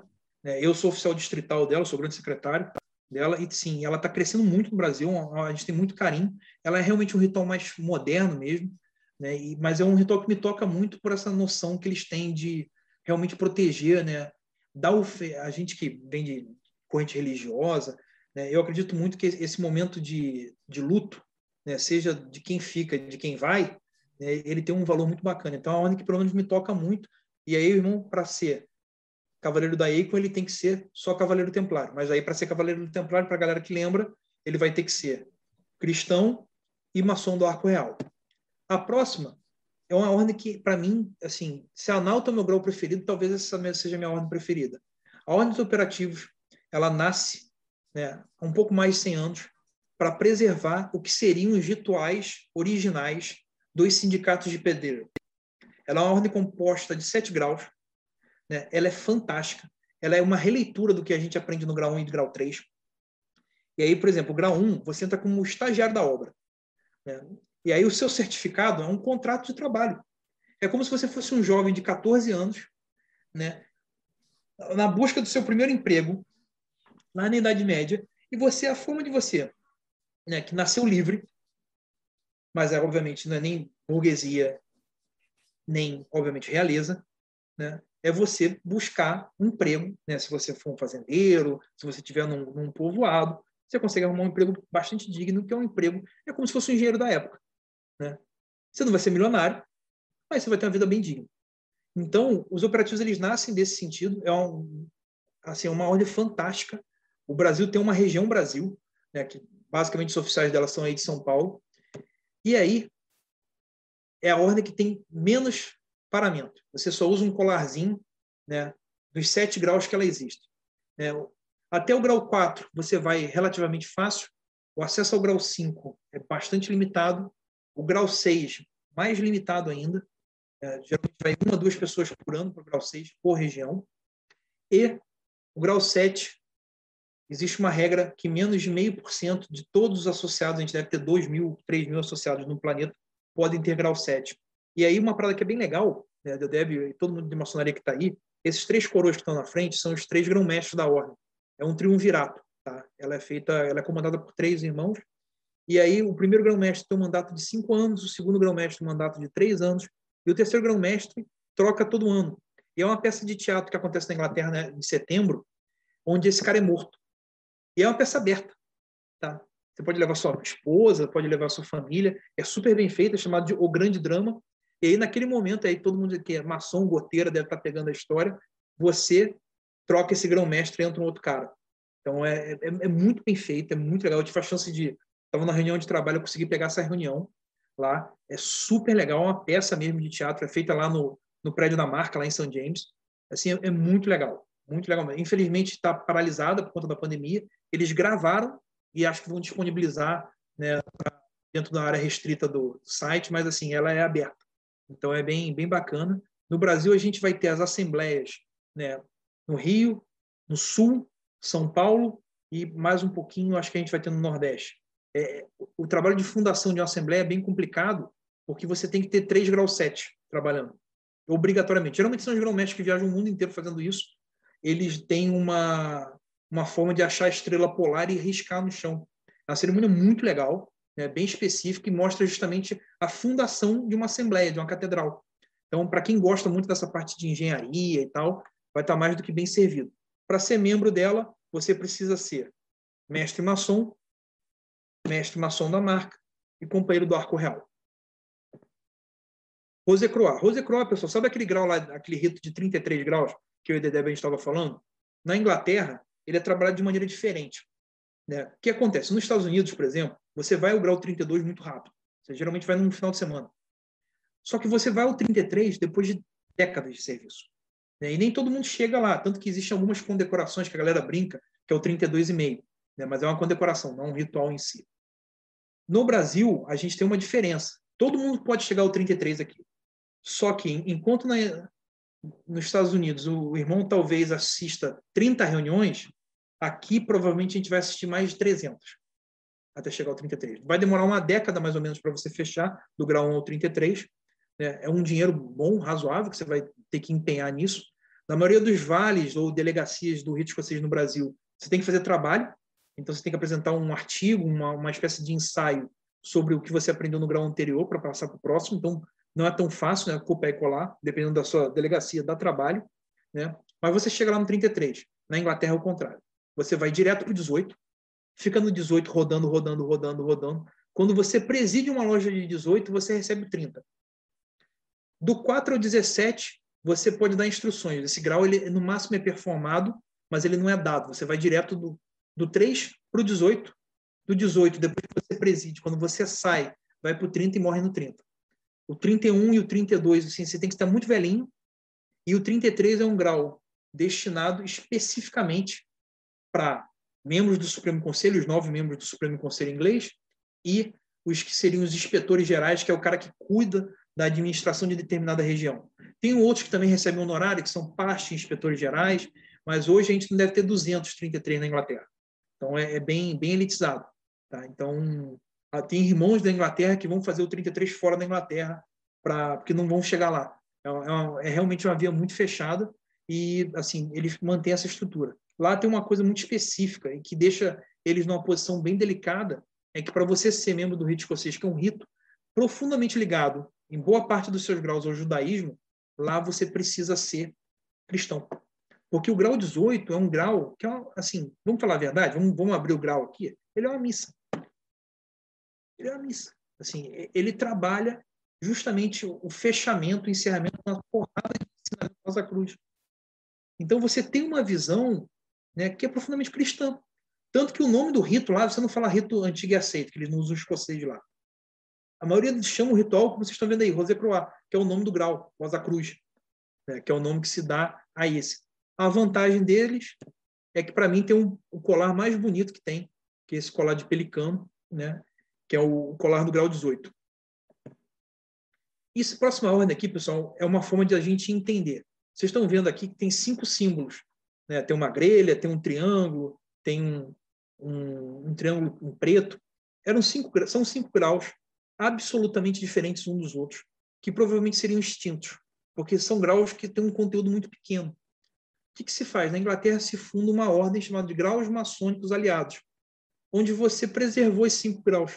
Em outras jurisdições, esses graus são trabalhados dentro de um grande acampamento, mas na Inglaterra eles são trabalhados assim. No Brasil, a gente só tem uma unidade delas que fica em São Paulo. Tá? São cinco graus, São Lourenço, Marte, Cavaleiro de Constantinopla, Grande Cobridor de Salomão, Cruz Vermelha da Babilônia e Grande Sumo Sacerdote. O que, que a gente fala? O grau base é o São Lourenço Marte. São Lourenço Marte é aquele cara, né, um mártir da Igreja Católica que tinha, na verdade, do cristianismo, não vamos ser, vamos ser politicamente corretos, que era bem engraçado, né, que quando ele foi posto na grelha para queimar vivo, ele falou assim: me vira, porque ele não estava assado só de, só, assado só de um lado. E aí, antes de morrer, ele fala que estava né, como se ele tivesse bem passado, agora estou bem passado. Então, assim, todo mundo desesperado, né, e ele morre justamente pela fé dele, né, trazendo essa visão de resiliência absoluta né, na lenda dele, ou na, na, história, se você acreditar, né, justamente dessa da grelha. E é por isso que é o símbolo do grau, uma grelha. O que, que acontece? Numa noite da, de graus maçônicos aliados, você vai ter São Lourenço Marte e qualquer um dos graus, eles não são dados em sequência. Então vai ter grau 1 e grau 5, que é o grau de sumo sacerdote. Se você já tem o grau 5, você vai e assiste. Se você não tem, você vai lá e faz o seu grau naquela noite. Então eles são dados de maneira intercalada e vai montando. Geralmente uma loja inglesa se reúne no mínimo quatro vezes no ano. Então, talvez você demore mais de um ano para fechar né, esses cinco graus aí. Então é, é, bem legal. Cada grau tem um pormenor, né, tem uma lenda muito específica. E aí o, o bacana dos paramentos deles é que é, isso é uma medalha bem carinha, mas é uma medalha que serve só né, de peito. Você coloca ela no peito, no bolso, no paletó. E aí, obviamente, você pode tirar. Então, ah, você tem um grau 1, que é esse grau, que é essa fitinha amarela, e aí você tem um grau 5. Aí você tira as joias intermediárias e depois vai colocando. Tem uma joia composta também bem mais barata, bem mais em conta, para a galera que, que não quer comprar essa. Tá? Então, isso é uma forma de vocês entenderem como é que a maçonaria inglesa se protege, né? ou se organiza, melhor falando. Cruz Vermelha de Constantino. Aqui tem uma parte do, do, da, do cristianismo que é bem importante, que não está familiarizado. Né? O imperador Constantino, e a gente não vai entrar aqui na figura mais alegórica, né? que muita gente fala que ele se converte ao cristianismo uma necessidade política, de unificação, mas eu não vou entrar nessa seara, mas vou trazer a lenda que ele sonha né, com uma flâmula que tinha uma frase em latim em Rock Signo Vinci, né, sobre esse estandarte, sobre esse, esse símbolo triunfarás, e era a cruz, né, uma cruz flamejante, e aí ele vence né, e unifica o que seria o Império Romano e tal, ajustando ele. A figura de Constantino é uma figura importante, né, que é a mãe dele, Helena, né, uma figura bem, bem marcante na história de Constantino. Essa ordem, para você acessar ela, você tem que ser cristão e arco real. Tá? Então é bem, bem, bem, bem interessante vocês verem que a maçonaria inglesa ela vai trazendo alegorias e ela vai ajustando ela de uma maneira até coerente. Tá? Isso é bem, bem, bem típico delas. Você acessa ela né, passando pela vida de Constantino, mas existe uma ordem anexa a ela chamada Ordem do Santo Sepulcro, onde você vê né, justamente o momento que você sepulta Jesus né, após o martírio e aí até a ascensão dele três dias depois né. Então, os paramentos são mais simples, né? Essa cruz, essa joia roxa que vocês estão vendo é a de Constantino e a faixa branca é para quem recebeu essa ordem do Santo Sepulcro, né? que são dois graus que são dados geralmente juntos. E aí uma coisa que é legal também, só tem em São Paulo só uma unidade delas, mas com certeza nos próximos anos vai estar sendo expandido para o resto do Brasil. Ela acaba sendo uma incubadora aí. Tem irmão, eu, eu fiz meu grau nela, depois acabei me filiando na Inglaterra, mas assim ela tem um papel muito legal aí no, no, do pessoal do Distrito Inglês, o pessoal do Grande Oriente do Brasil também ajudou bastante. Né? Foi irmão Marinho, que é parte grão-mestre aí de São Paulo. Eles foram lá pegar esse grau né? e aí trouxeram para o Brasil. Ordem da Telston. Até Telston, para quem não lembra, para ver o seriado dos Vikings, né? É um rei, foi literalmente o primeiro rei britânico, vamos falar assim. É um rei extremamente importante dentro da, da cosmologia, dentro da história do Reino Unido. Né? É uma das ordens mais novas, está fazendo 20 anos, fez 20 anos agora há pouco. E ela vem trabalhar justamente né, ensinamentos que você tem do 1 ao 3. Né? Ela vem trazer uma, a questão do, dos primeiros manuscritos, né, dos posicionamentos do, do que seria né, o, o, Manifesto de York, mas ela vem trazer justamente a, a figura de Atelstan, Alfredo, né, os reis britânicos que tinham profunda necessidade, profundo impacto no momento né, de consolidação do que seria efetivamente hoje o Reino Unido. Né? A gente sabe pela a melhor forma de entender isso é vendo o Vic, você vê o outro lado da história, né? E aí você vê aquelas invasões, né, as invasões saxônicas, né, na, na guerra, desculpa, nas guerras saxônicas, as invasões, né, tanto norueguesas ou o que seria hoje a Escandinávia, e aí você tem né, a necessidade de, de, justamente trazer esse movimento de fé, né, de você ter uma, uma questão religiosa envolvendo, mas também uma questão né, de poder, né, vamos falar assim, de, de expansão dentro da, das invasões, e aí você tem a figura de Atelstan trazendo tudo isso né, com mantendo a integridade daquilo. Então, assim, é, é, consolidado de alguma maneira, pacificado, que Atelstan foi o primeiro rei britânico. Então, ela tem um, um profundo carinho. A gente trouxe para ela no Brasil, aqui pelo Rio, né, a gente tem uma corte só no Brasil, que é o nome da loja, chamada Corte de Osíris, e a gente vai ter aí no ano que vem, né, se tudo der certo, já está marcado, a gente vai trazer mais três cortes e vai fundar uma província. Né? Já existe o grão-mestre provincial, que é o irmão Mazzoli, né? e a gente tem aí, né, em 2022, os ingleses vão vir para cá, para o Brasil, mais uma vez, para consolidar isso. É, é bem legal, assim, eu, sugiro que todo mundo faça essa ordem. Né? O maçom ele vai ficar bem sutilizado com isso. Né? Você ganha um, um nível de entendimento dos seus, dos seus sinais de grau 1 a grau 3 que são bem legais. Né? E aí, você, para fazer parte disso, você precisa ser mestre maçom e ter feito o arco real. Essa foto aqui, pessoal, é bem legal. Eu estou em algum canto aí. É a foto quando os ingleses vieram para o Brasil, no Rio de Janeiro, e aí fundaram a primeira corte que a gente tem. Esse aqui é o avental de membro da corte. O grão-mestre, que é o cara que está com um manto bonito, roxo ali dentro, é o Paul. O Paul continua grão-mestre desde 2013. É um cara super ativo no Facebook. Assim, tá toda hora dando palestra no YouTube. Um cara muito legal. Ele é novo. Vocês percebem que ele tem acho que o Paul não tem nem 55. Então, assim, para o padrão inglês, ele é muito novo, pra, ainda mais para chefiar uma ordem. Então, é um cara super acessível. Né? E com certeza a gente vai ter um cara agradabilíssimo. Ele né? adorou churrasco, aquelas coisas bem. Ele morou um tempo na Espanha, então ele tem um quê de latino, ele conhece, consegue falar espanhol bem, então ele dá para ele se comunicar ali no, no portunhol.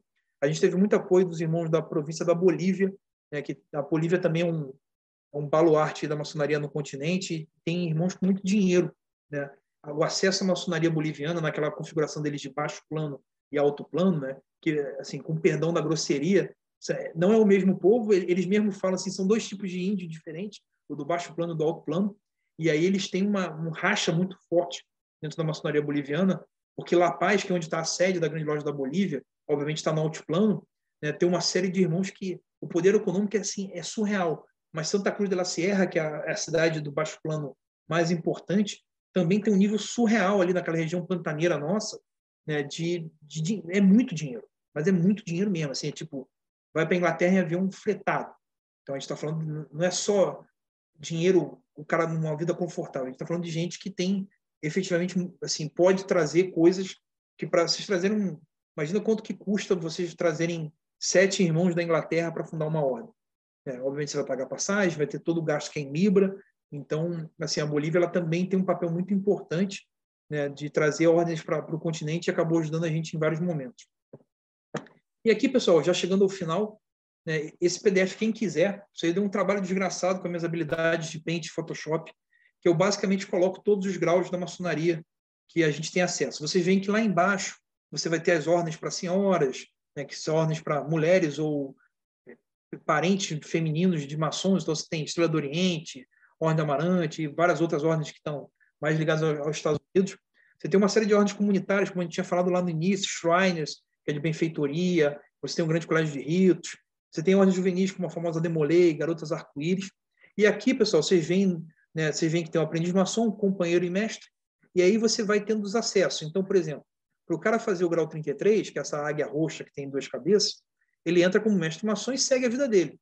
Só que alguns graus têm os requisitos, e aqui a galera consegue ter uma visão mais simples. Então, por exemplo, lá aquele grau, lá, lá no finalzinho, a concha que vocês estão vendo aqui, não sei se meu, meu mouse está aparecendo aí, pessoal.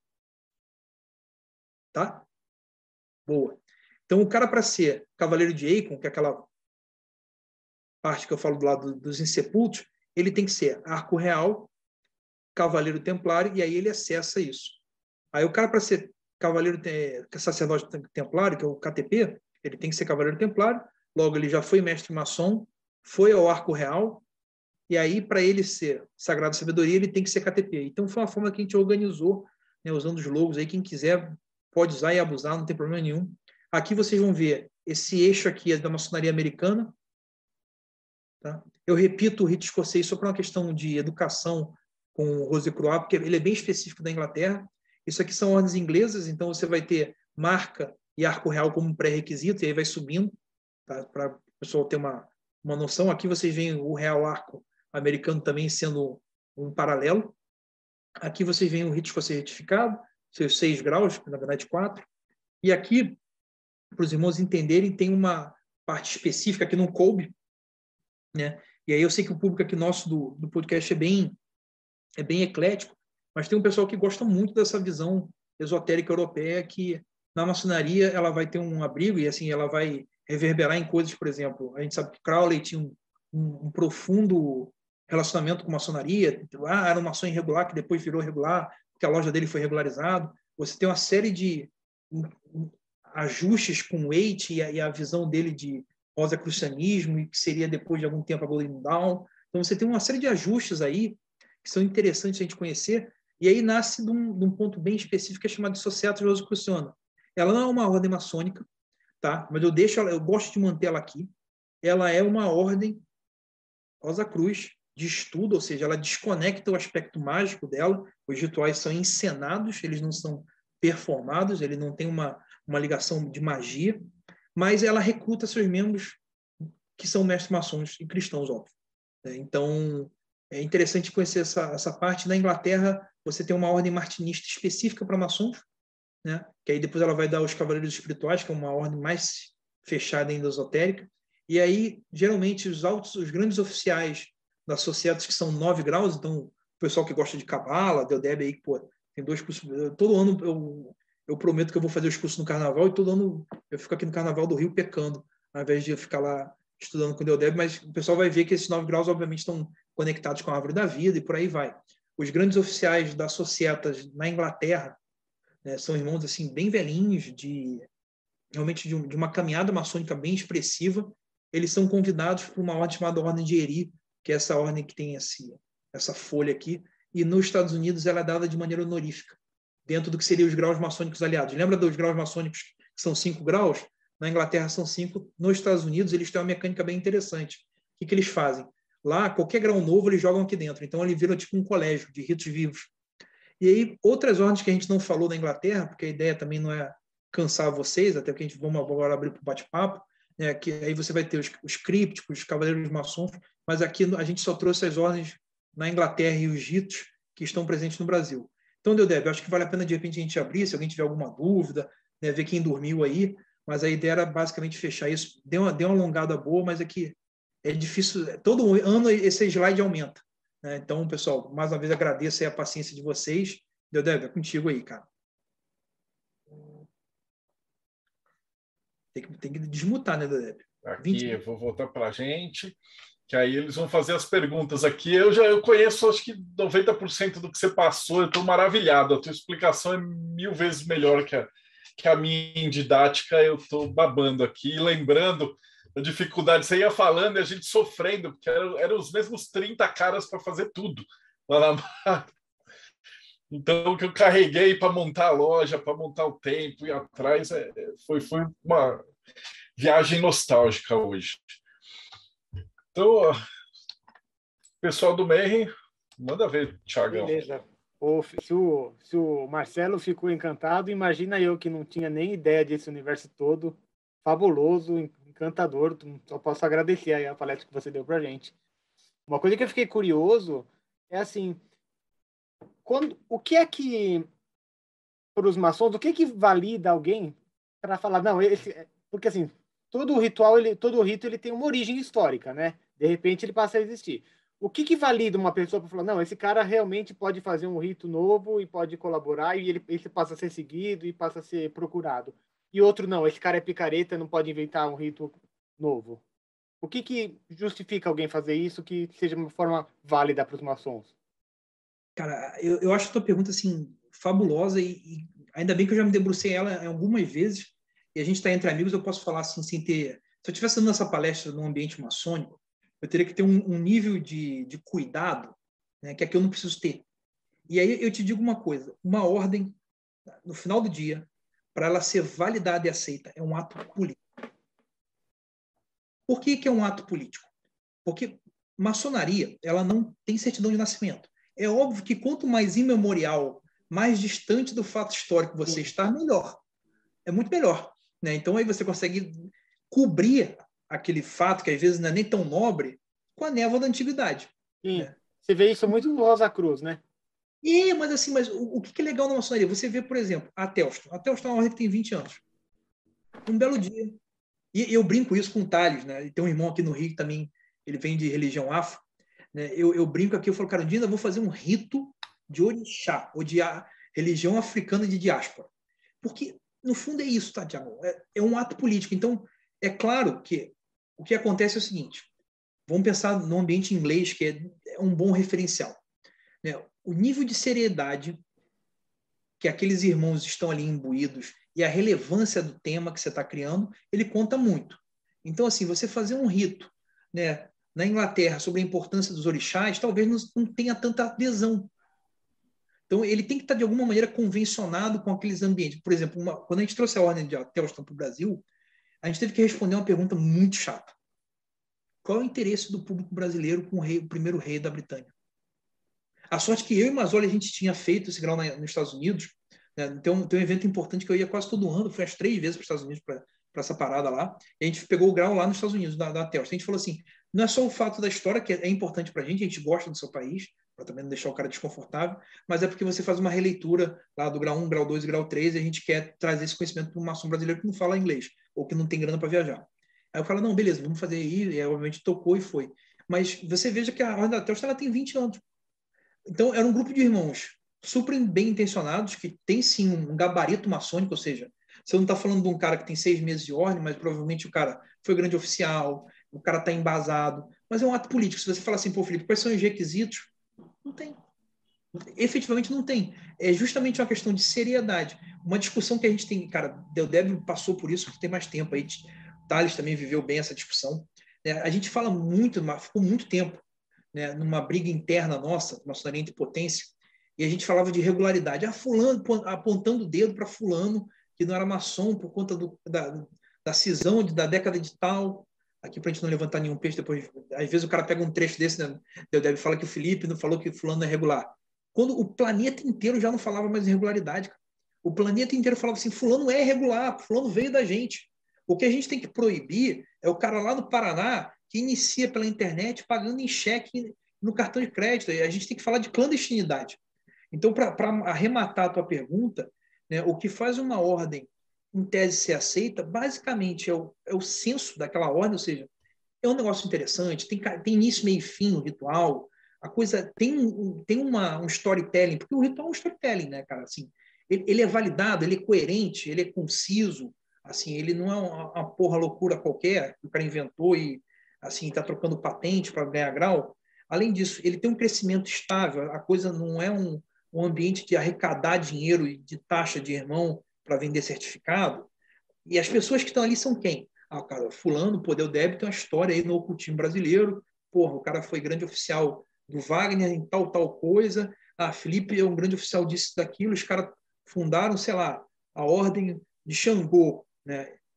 E aí os caras estão trabalhando aquilo ali. E aí você vê que, pô, a, parada tem início, meio e fim. Você está num ambiente que tem interesse no tema, né? Você, muitas vezes, você, se você tiver ações de benfeitoria, é um negócio interessante que valida a seriedade, justamente no você tem transparência financeira, ou seja, Você não está cobrando 5 mil reais a iniciação, você está cobrando um valor que é acessível e coerente, 100 reais, 200 reais.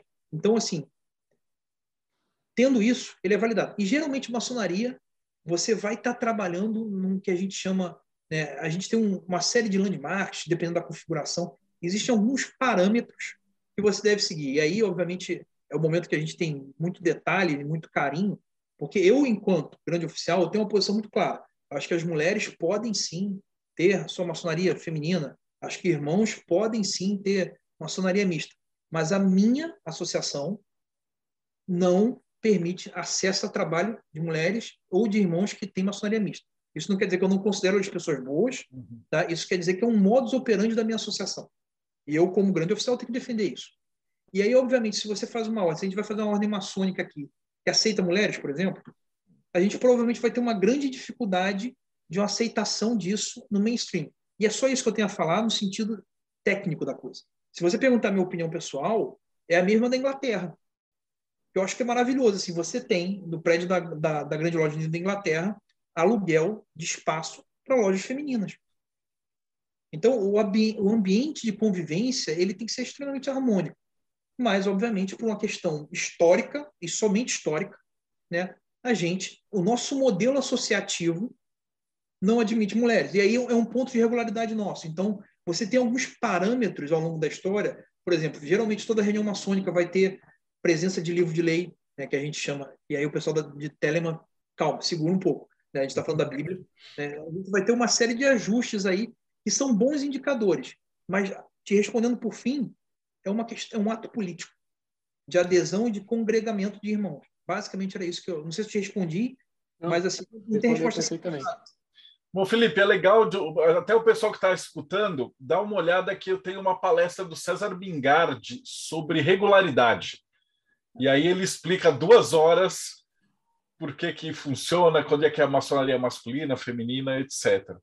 E tem uma palestra do irmão Ivan, também da Memphis Misraim, que ele explica a parte francesa da maçonaria. Então ele faz a mesma, as mesmas duas horas de palestra, só que como é que isso funciona pelo lado francês, que é o, o, o misto.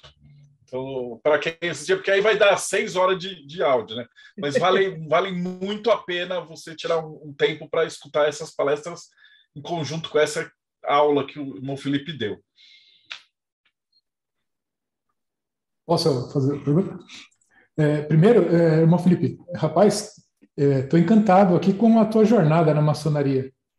Eu, eu fiz o, o grau 33 lá no Rito Escocês, né? Passei por aquele período todo. E, rapaz, nós começamos em 22 irmãos e, e metade não chega no final de um grau, né? Agora imagina fazer tudo isso daí, pô, é sensacional. É muito é, negócio, né? Não, eu estou imaginando, tô fazer uma conta de padeiro aqui, aquele, essa história de um carro que você falou no casamento ficou barato. A quantidade de dinheiro é muito maior que isso. Mas, é, por exemplo, é, no meu caso, eu venho do rito escocês, né? E eu tenho interesse, por exemplo, fazer os graus, é, é, os graus filosóficos na parte do, do ré. É normal? Eu consigo inicialmente chegar lá e ser iniciado no, no filosófico deles ou não? Eu precisaria me filiar a alguma loja é, então, simbólica do ré para fazer isso? Vamos lá. Eu, assim, o, o pormenor do, do regulamento pode, eu posso estar caindo num, num erro aqui, mas o meu entendimento é o seguinte, Ulisses, eu vou te dar um parâmetro geral. Eu, você pode sim acessar o grau 4, porque você é mestre maçom. Né? Há muito tempo já não se fala mais que você tem que ser membro de uma loja simbólica do RER, do Rito Escocês Retificado, que é o nome do, do rito que você falou. Né? No, RER, no RER não existe equivalência, ou seja, todos entram pelo grau 4. E a gente vai explicar a equivalência daqui a pouco, só terminar essa, fechar esse pensamento. Mas você precisa ser cristão. Isso, hum. isso é um. E aí, gente, é, é, eu brinco, né? Porque tem uma. Isso aí eu posso falar. O Thales lembra dessa, dessa, dessa reunião. Tinha uma frase: os rituais do ré, que é esse rito, eles são depositados na biblioteca de Lyon. E aí você, o ritual, geralmente os rituais mais velhos, é uma série de repetições. Então eu falo, o, Deb repete, o Marcelo repete, e aí o, o Ulisses faz a pergunta. É como se fosse gago, né? Porque a oralidade é muito forte. Você não tinha nada escrito, então os caras repetiam para decorar. É uma mecânica. Você pode dar uma explicação esotérica, mas também tem uma mecânica prática. E aí, a frase é assim: quem vem lá, né? Quem está aí para ser iniciado? Ah, é o Marcelo que tem tantos anos e tem e é cristão. A resposta é essa no ritual. Só que a pergunta é: quem vem lá, ou qual irmão que está chegando aí, qual é a idade dele e qual é a religião que professa? Só que a religião já vem escrita no ritual. E aí teve um cara, né, numa sessão nossa, que era candomblessista. Só que no, nesses graus de 1 a 3, né, você tem, obviamente, uma, uma flexibilidade de fé porque senão você está virando dogmático, e daí você não pode ser, a, a maçonaria não pode ter esse, esse tipo de barreira, a não ser, e aí é uma discussão que obviamente a gente não vai levantar aqui, do, do ateísmo, mas assim, qual é a sua fé, não importa. E aí o irmão respondeu, o cara que estava perfumando ser humano, ah, é o Marcelo tem tantos anos e é cristão de Queto. E aí todo mundo começou a rir, porque estava todo mundo vendo o ritual. Daí estava escrito lá, cristão, e aí fica, ficou horroroso. Mas é que assim, todo mundo também tinha medo de mudar um ritual que em tese, gente, está depositado há 200 anos. E aí você vai mexer nisso, e obviamente você tem esses ajustes finos, principalmente do grau 1 ao grau 3. Você entra no grau 4, no rito escocês retificado, mexe escocês de Santo André. Fica um tempo lá rodando. E aí, talvez, e é talvez mesmo, você vai ser indicado para o grau 5, que é chamado de escudeiro noviço. Ali, a partir desse momento, é uma ordem interna, né, de profundo prestígio, e aí você vai passar por um estágio probatório, geralmente de um ano, se eu não me engano, né? Para você ser indicado, são três, ou seja, você passa três anos no grau 4, mais um ano no grau 5, e aí você talvez vá para o grau 6. Né? Tanto que no ritual fala que o grau 5 ele é reversível. Você pode voltar a ser só grau 4. Se você não atendeu os pré-requisitos. É justamente porque a, história, isso aí dá para falar assim, cair em nenhum tipo de, de profanação, né? é que você, para ser armado cavaleiro, que é o nome do grau, o último grau que é o cavaleiro prefeito da cidade de Santos, você tem que passar por um período de escudeiro. E aí você vai preparar e entender. Então, você vai preparar seu brasão, você vai ter um período de adaptação e de aclimatação naquela ordem. Né? Mas o controle, o acesso aos graus 5 e 6, isso é claro, está nas mãos do, dos grandes oficiais, na verdade, está na mão do pior. Tudo é assinado por ele. É um processo burocrático, lento, mas você pode sim. Né? Se, dependendo de onde você estiver, você me fala aí. Eu, eu me desliguei faz pouco tempo da prefeitura, que é um nome bonito para o Estado, né? vamos falar assim né, que é, é a parte de administração né, do, do, Grande Priorado do Brasil, né, que hoje o nosso chefe é o, é o Sérgio Grosso, um italiano que mora no Brasil, gente finíssima, um cara assim, super para frente, profundo conhecedor do rito, vai para a Suíça, que é o depositário do rito. Então, assim, é, vê onde você está, Ulisses, depois você pega meus contatos aí, cara, e a gente te indica e aí você segue, mas é, diferente do rito escocês antigo aceito, que é um processo duro, mas que você até calcula o tempo que você vai subir, no RER é, o, o, porque o ré termina no grau 4. Essa é a história. É, com, a, com, a, lenda de Santander, que inclusive foi, foi festa dele, acho que foi semana passada, né? você fecha o entendimento. Eu, eu brinco que o, o México 6 Santo André é como se fosse o arco real francês. Né? O Tales deu essa definição, Tales foi venerável numa loja de rito certificado. Né? A gente brinca muito com isso para entender o irmão que já está, obviamente, iniciado. Né? E ali você fecha o grau 3, amarra ele bem, né? tem uma mensagem bacana do Novo Testamento, mas aí o acesso para o grau 5 e grau 6 é. O buraco é meio mais embaixo, mas assim, não é um, não é, uma, não é um jogo de cartas marcadas, pelo contrário, é um processo extremamente justo, mas extremamente duro. Então você fica lá tendo que ter presença, tendo que participar da sua loja de México City Santander, e aí o convite vem, mas é um demora, entendeu? Legal, valeu. E aí, para a gente a, a frase, Ulisses, a galera às vezes tem assim, pô, Felipe, como é que você foi 33? Eu falo essa porra assim, sem nenhum tipo de, de, de tato. Como é que você fechou todos os ritos? Porque dependendo do rito, eu tenho equivalência, eu tenho direito de ter equivalência. O que, que eu fazia? Né? Assim, eu, eu, fechei o 33 no brasileiro, no, brasileiro, no, no rito vocês antiga aceita, homologuei no, no Adorinamento, pedi equivalência no brasileiro, então, assim, pulei os outros graus, e aí o que, que eu faço é o seguinte, eu, eu, tenho, depois de um tempo você começa a ficar, né, eu diria que, tem muita gente que fala que é obstinado, eu diria que é quase esquizofrênico. Né? E aí eu, eu, uma missão que eu tive é, eu quero presidir todas as lojas dentro da maçonaria. Né? Todos os modelos. Então, assim, eu tenho presidido todos os corpos na, na, na ordem inglesa, eu presidi todos.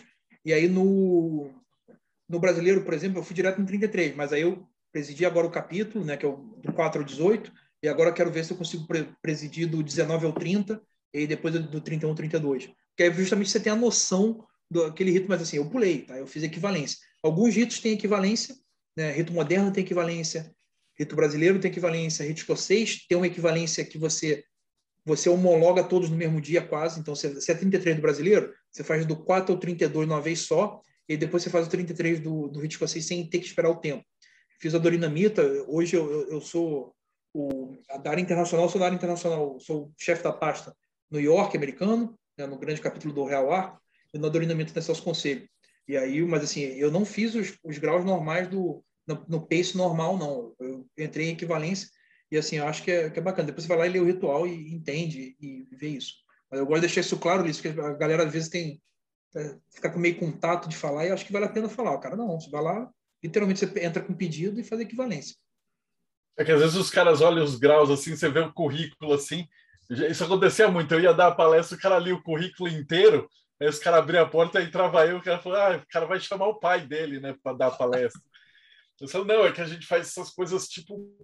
E, e eu, quando eu fiz também, eu, eu, tinha acabado de me separar da minha primeira esposa e eu não tinha o que fazer em casa, então era de segunda a sábado, era todo dia em loja, né? Então, ainda mais com o malucão do Wagner e a galera da Madras, né? Então tinha coisa para fazer o tempo inteiro.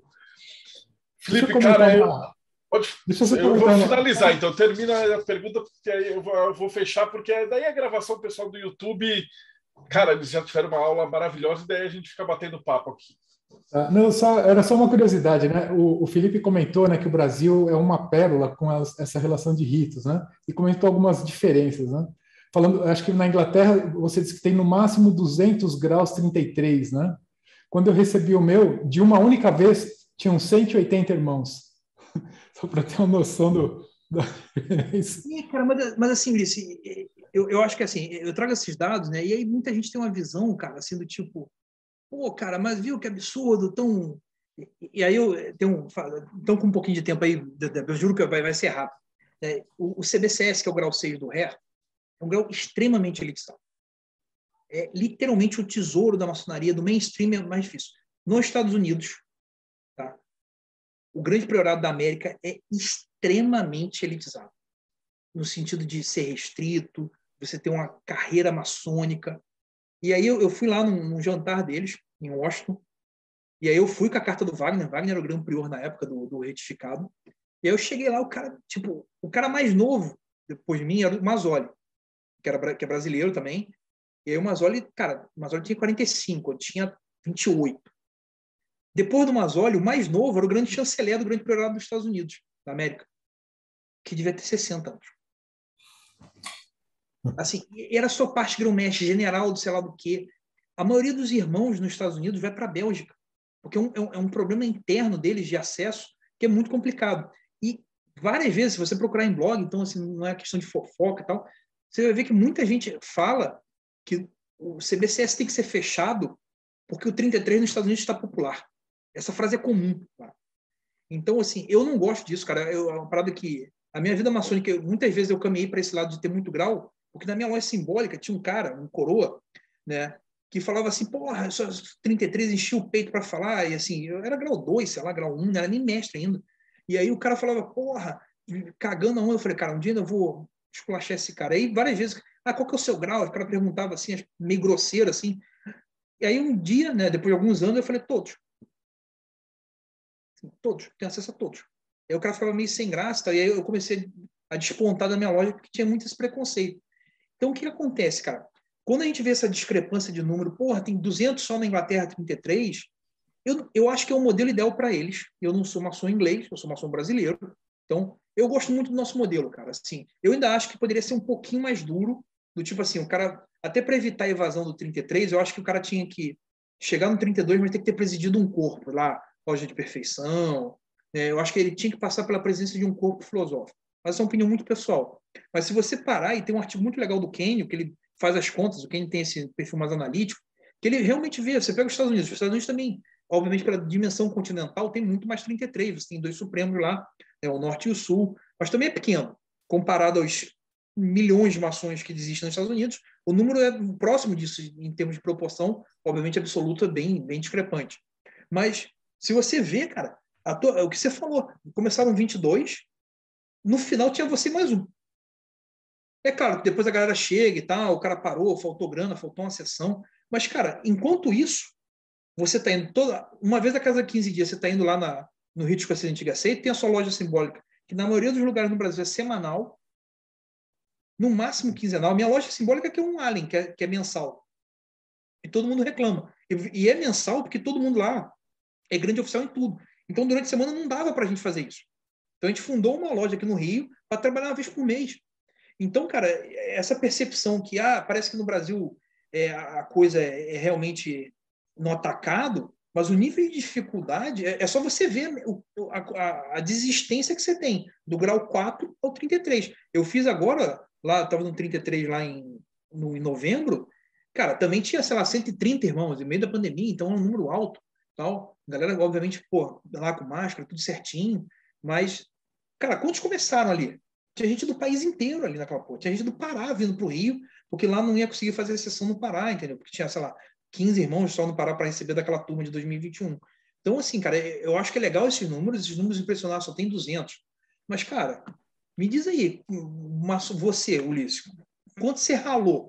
Entendeu? É, então, assim, é, é um negócio que eu gosto de contextualizar, porque justamente os 233 fazem sentido lá. E eu te digo, com, com a vivência que eu vejo de maçonaria inglesa, é um problema interno deles, cara.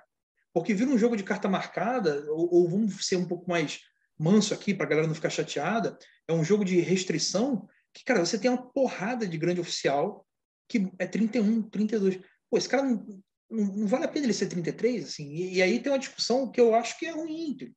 Um irmão chegar para você e falar, cara, você não pode ser. Não, não é questão de não pode, é o que, que eu preciso ser. Mas poder todo mundo pode. Então, assim, eu, eu não gosto desse modelo, eu gosto muito do modelo brasileiro. Acho que ele pode sim ser ajustado para o cara dar valor aos corpos, que geralmente o cara pega o 33, e se ele não, não tem uma galera muito maneira igual que tem aqui no Rio e tal, ele sai, é natural o 33 parar. Porque deu tanto trabalho que ele.